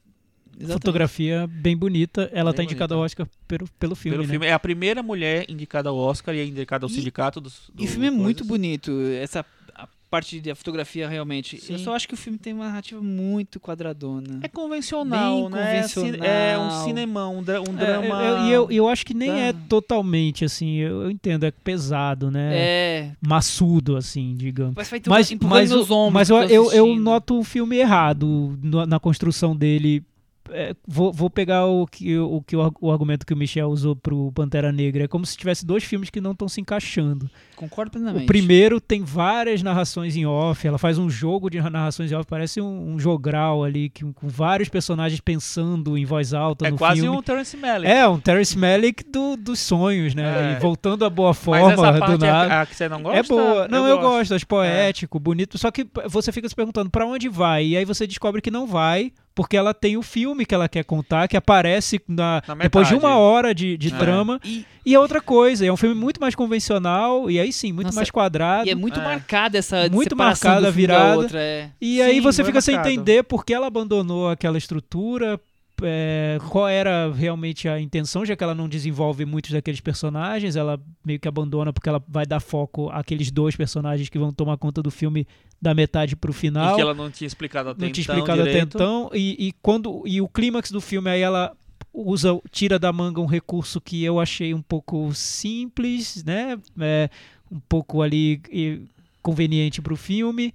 Não sei, eu acho Mas que tem muita esse- coisa boa, mas Mas muita esse coisa errada recurso Eu também. entendo porque foi um pouco do que aconteceu talvez com 12 anos de escravidão. Porque quando eu vi, eu assisti, assisti um, é, achei um filme muito quadrado, muito básico, vamos dizer assim. Não vi nada. Mas era, uma- era questão de representatividade mesmo. assim Era um filme que nunca tinha sido feito. É. Apesar de ser um filme básico, era um filme que. n- uma história que não, não tinha sido contada. A diferença, eu acho que tá no ponto de vista mesmo, né? Por ter Sim. sido feito por uma mulher e por Uhum. é uma história que já foi contada, mas agora tá sendo contada por um É. outro ponto de vista e isso é- esse simples fato torna o filme relevante. Mas como filme, filme, assim, narrativa e tudo, eu acho que tá truncado ali, mesmo, né? É, truncado. e E, truncado. Não, e ele- ele Faltou um realmente- foco. Poderia ter sido menor, poderia É. ter sido mais enxuto, ele mais prometia preciso, muito, né? Ele prometia muito no começo. Prometia, pra mim, prometia. Pra mim, prometeu. A gente Isso podia aí. dar um, um metavarandinha pra ele, já que a gente viu os três. Vamos lá, fala não aí. quer, não? Pode ser. Eu dou uma nota 6 pra ele. Eu vou dar 5,5. Eu vou dar 5,5. E ele fica, cai da varanda, Michel tá pendurado. É, não, que desculpa, eu vou dar 4,5 pra ele. Ih, meu Deus do céu. Seu, seu Excel hoje tá. Eu, eu perdi a nota de vocês, eu tô muito louco. 6, 5,5, 4,5. Com isso, ele ficou com 53 do Metavaranda. Tá pendurado, tá pendurado. Tá né? pendurado. É isso aí. Tem mais alguma recomendação, Thiago? Não ficamos por aqui hoje, né? Até semana que vem. Tchau. Tchau. Tchau.